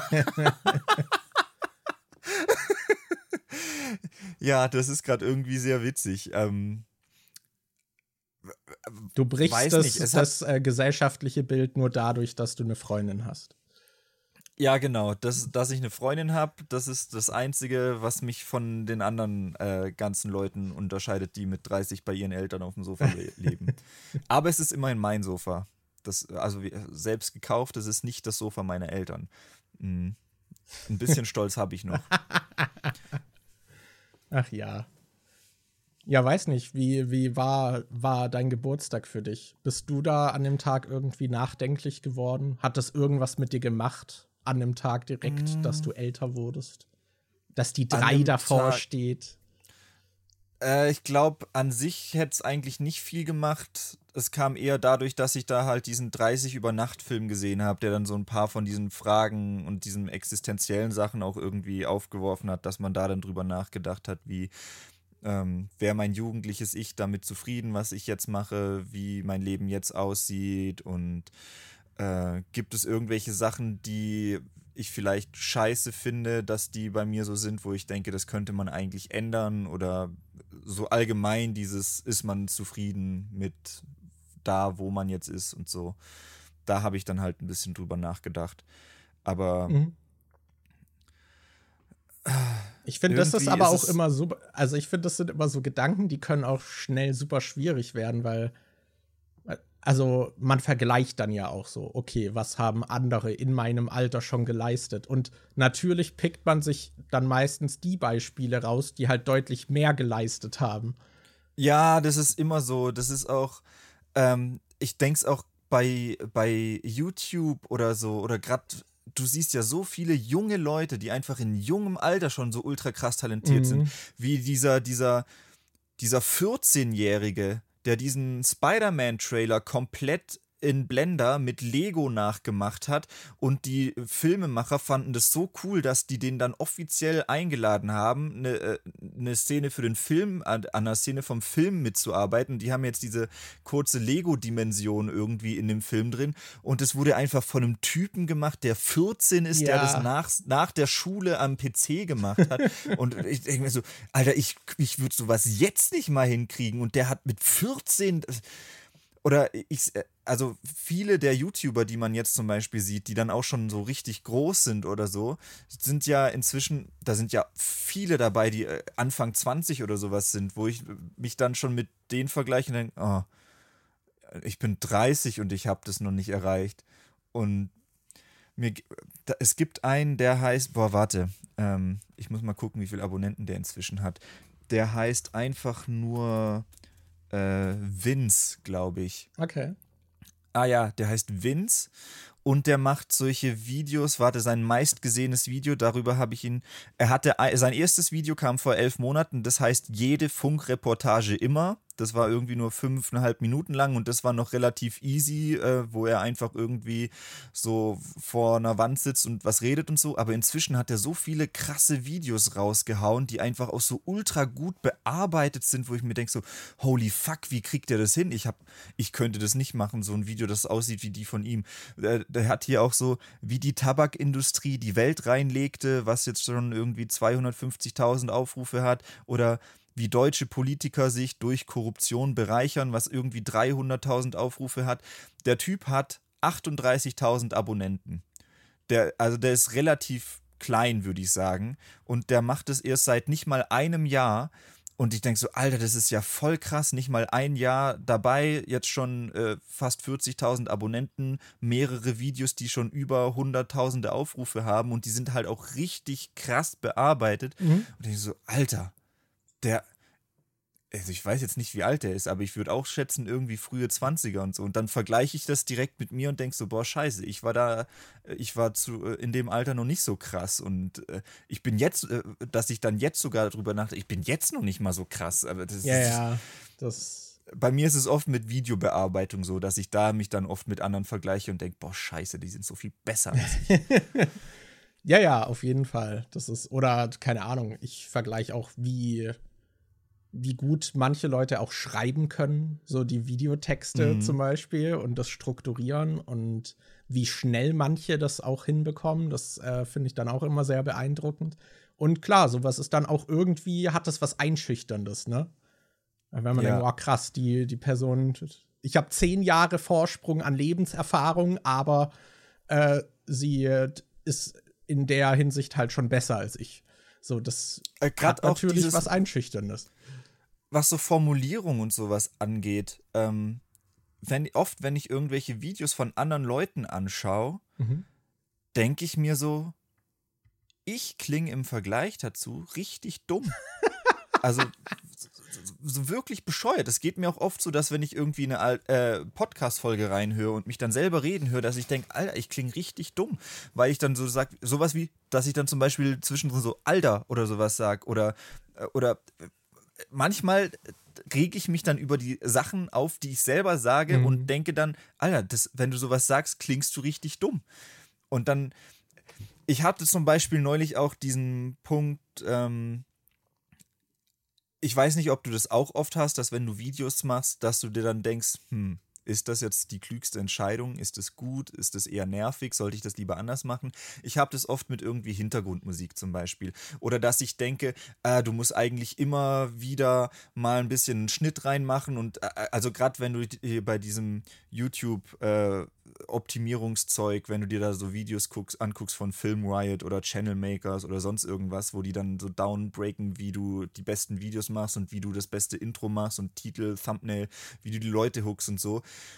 äh, ist eigentlich immer so, ja, du musst am Anfang relativ viele Schnitte, du musst am Anfang direkt die Zuschauer catchen, das Intro ist ultra wichtig und äh, am besten äh, Show, don't tell, das heißt nicht einfach dastehen und was erzählen mit Talking Head und man sieht nur dich und sondern du solltest schon auch oft Sachen einblenden und so.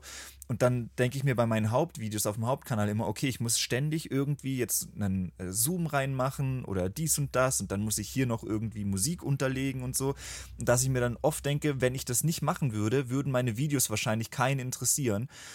Und dann gucke ich mir aber so Videos an wie, ähm, das soll jetzt kein Diss sein. Also äh, äh, es gibt nur viele Kanäle, die um einiges größer sind als ich, die das zum Beispiel nicht so krass machen. Die siehst du dann halt auch einfach mal 30 Sekunden ohne Schnitt und ohne Zoom reden oder so.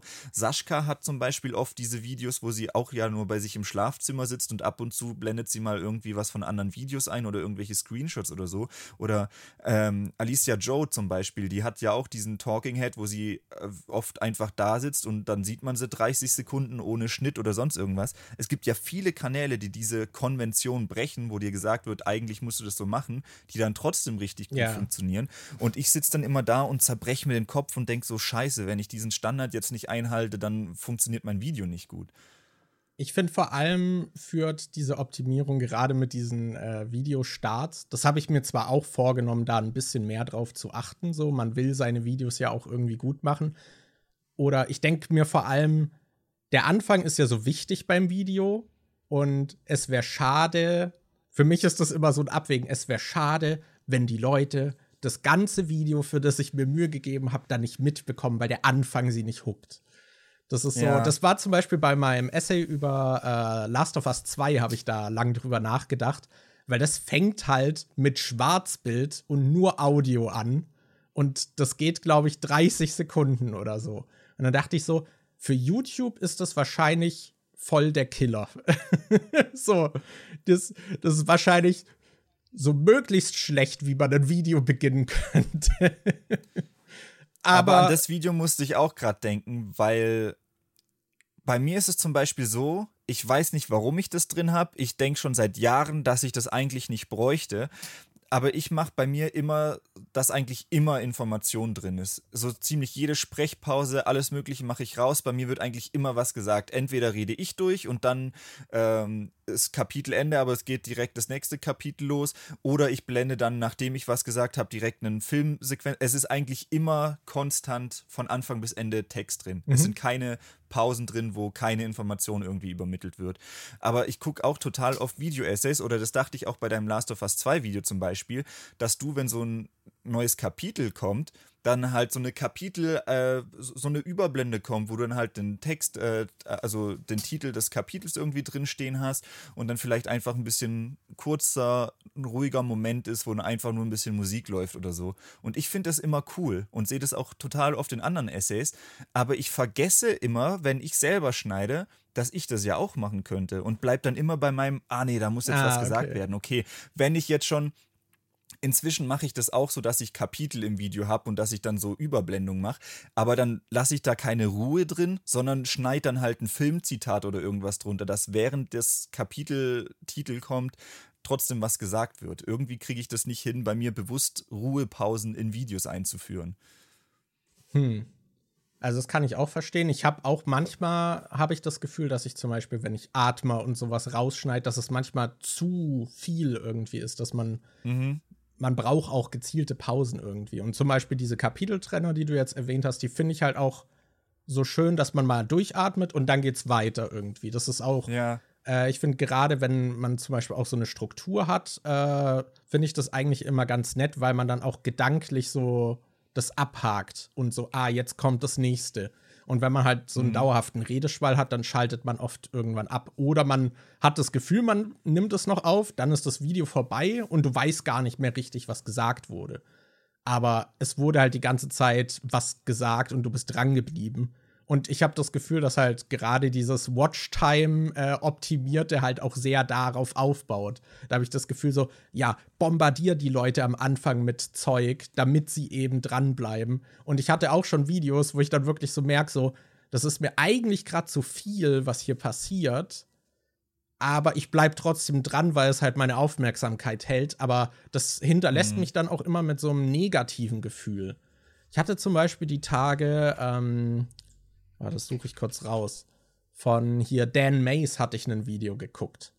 Das, warum er nicht mehr bei Mr. Beast ja, genau. arbeitet. Why I quit working for Mr. Beast. Und da erklärt er dann auch so ein bisschen, aber auch, also die super basic Informationen, äh, wie die Mr. Beast-Videos funktionieren und warum sie so gut funktionieren.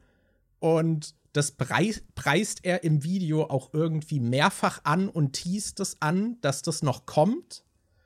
Und dann erzählt er noch seine Geschichte und erklärt aber gleichzeitig auch noch, ähm, wie die Videos irgendwie optimiert sind. Und dieses Video, ich fand das richtig schlecht, muss ich sagen.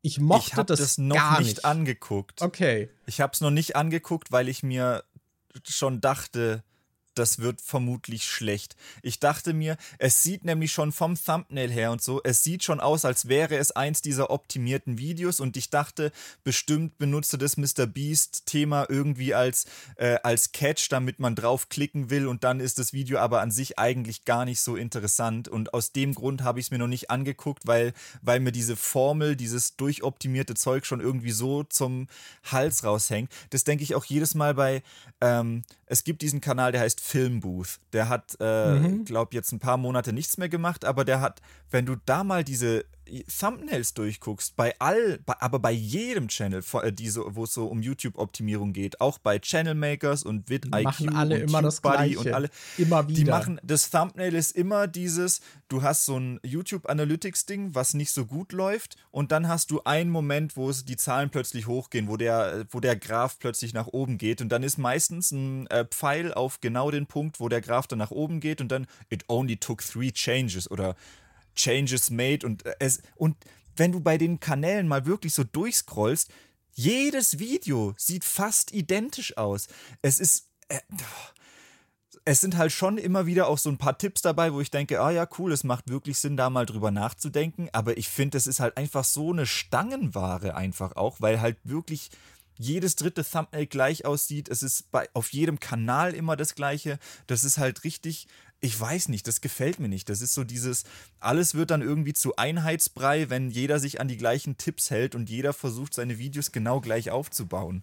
Ja, ich finde vor allem, also nochmal zu diesem Dan Mays Video, da ist halt so, erstmal äh, sind die Tipps, die er da verspricht, sind halt so das Basic-Ding, was von, von Mr. Beast denkt. Wenn man sich gar nicht damit auseinandergesetzt hat, dann lernt man da wahrscheinlich was. Ähm, aber so Personen wie wir, die sich jetzt auch mit YouTube und wie Videos auf der Plattform performen und da so ein bisschen auch diesen Optimierungskram so ein bisschen angeguckt haben, die lernen da nichts.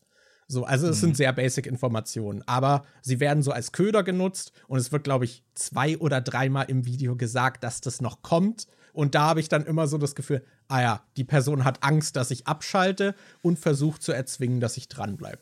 Und mhm. ich meine, grundlegend funktioniert sowas ja auch. So, der, er erklärt ja in dem Video auch, wie die Videos von Mr. Beast funktionieren. So, und er macht es halt selbst. Äh, also wendet es direkt an. Aber ich fand vor allem zum Beispiel das Storytelling. Er hat halt dann so eine emotionale Geschichte aus seinem Leben irgendwie, wo ich dann auch weiß bei ihm so, ja, die ist da halt kalkuliert drin. Und die war vielleicht mal echt, aber so wie sie erzählt wird in dem Video, ist sie dann halt nicht mehr echt. Da verliert sie das Echte irgendwie, weil sie so krass inszeniert ist.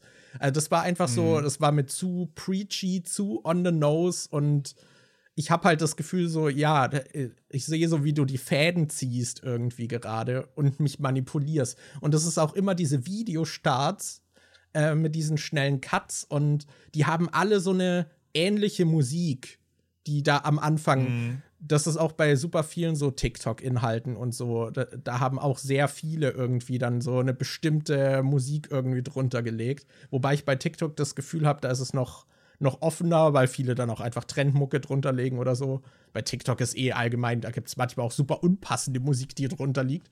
Ähm Aber bei diesen YouTube-Videostarts habe ich das Gefühl, so hohe Schnittfrequenz am Anfang und dann diese ganz bestimmte Musik. Und da, ja, also ich ich reagiere da zum Teil schon allergisch drauf, weil ich immer das Gefühl habe, ja, die Leute trauen mir nicht mal zu, dass ich das Video gucke. Und wenn ich das Gefühl habe, mhm. so die mhm. Person, die respektiert mich nicht genug und glaubt mir nicht, dass ich die Inhalte sehen will, dann äh, führt das bei mir zu einer Abwehrreaktion. Das, das, fühlt sich dann so ein bisschen an, wie wenn du ein Baby bist und der Creator versucht dir das so zu force-feeden und tut dann so, als wäre die Information auf dem Löffel so ein Flugzeug. Äh, es fühlt sich wirklich an, als würde er als würde er dich wie ein Baby behandeln und dir so wirklich äh, das Zeug einfach irgendwie so schmackhaft wie möglich zu machen.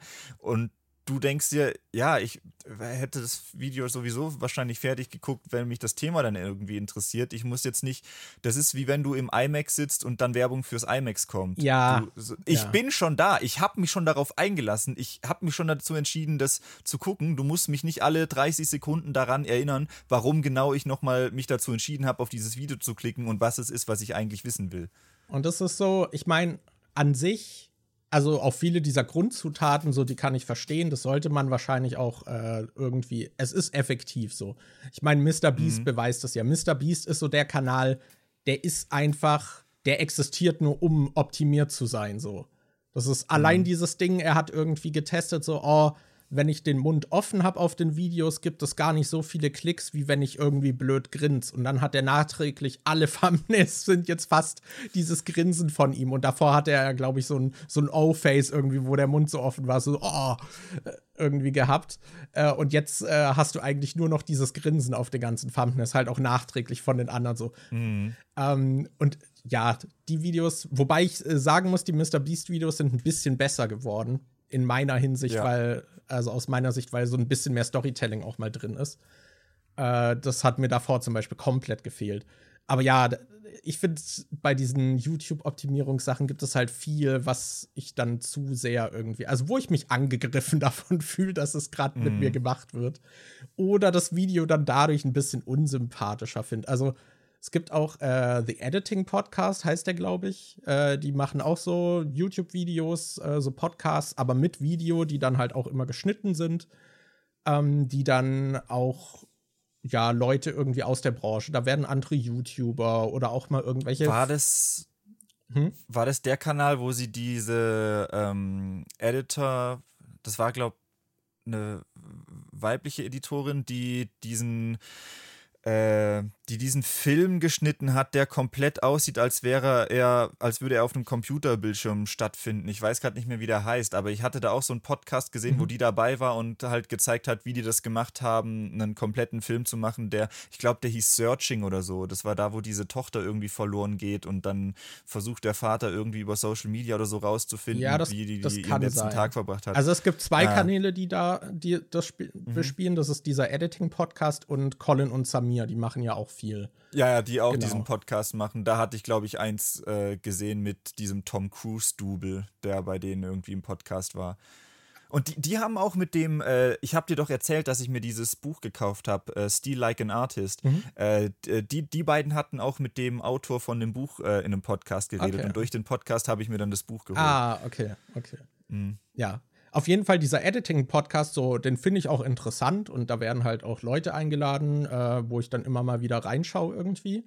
Aber die haben auch immer einen Video-Einstieg, der einem, den ich an sich gut finde, wo sie die, die Leute irgendwie vorstellen. Und natürlich gibt es immer eine Hook irgendwie, was einem hier jetzt in einem Podcast versprochen wird äh, und was man für tolle Informationen äh, bekommt. Und wenn man das Video nicht weiterbekommt, dann äh, ist dein Leben einfach nicht mehr wert, gelebt zu werden. Nein, so schlimm ist es nicht, aber es wird einem halt schmackhaft gemacht, was auch ein effektiver Anfang, denke ich, für sowas ist, ähm, um jemanden zu hucken.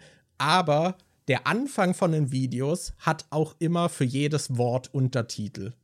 Das ist so. Ja. Und das haben sie aber nur an diesem Anfang. Und ich weiß halt, warum sie es drin haben. Ja, das, weil ganz, weil YouTube inzwischen dieses Feature hat, dass wenn du übers Thumbnail oder so drüber hoverst, das Video direkt schon losgeht, aber viele haben den Ton nicht an. Und dann willst du natürlich, dass die Leute am Anfang, wenn das Video losgeht und die den Ton nicht anhaben, trotzdem lesen können, was passiert, damit sie sich dann entscheiden können, oh ja, das äh, interessiert mich, da klicke ich jetzt drauf und das gucke ich mir an. Und wenn sie dann drauf geklickt haben und schon gehuckt sind, dann brauchst du auch keine Untertitel mehr nach den ersten 10, 20, 30 Sekunden, weil dann gucken sie sich eh mit Ton an.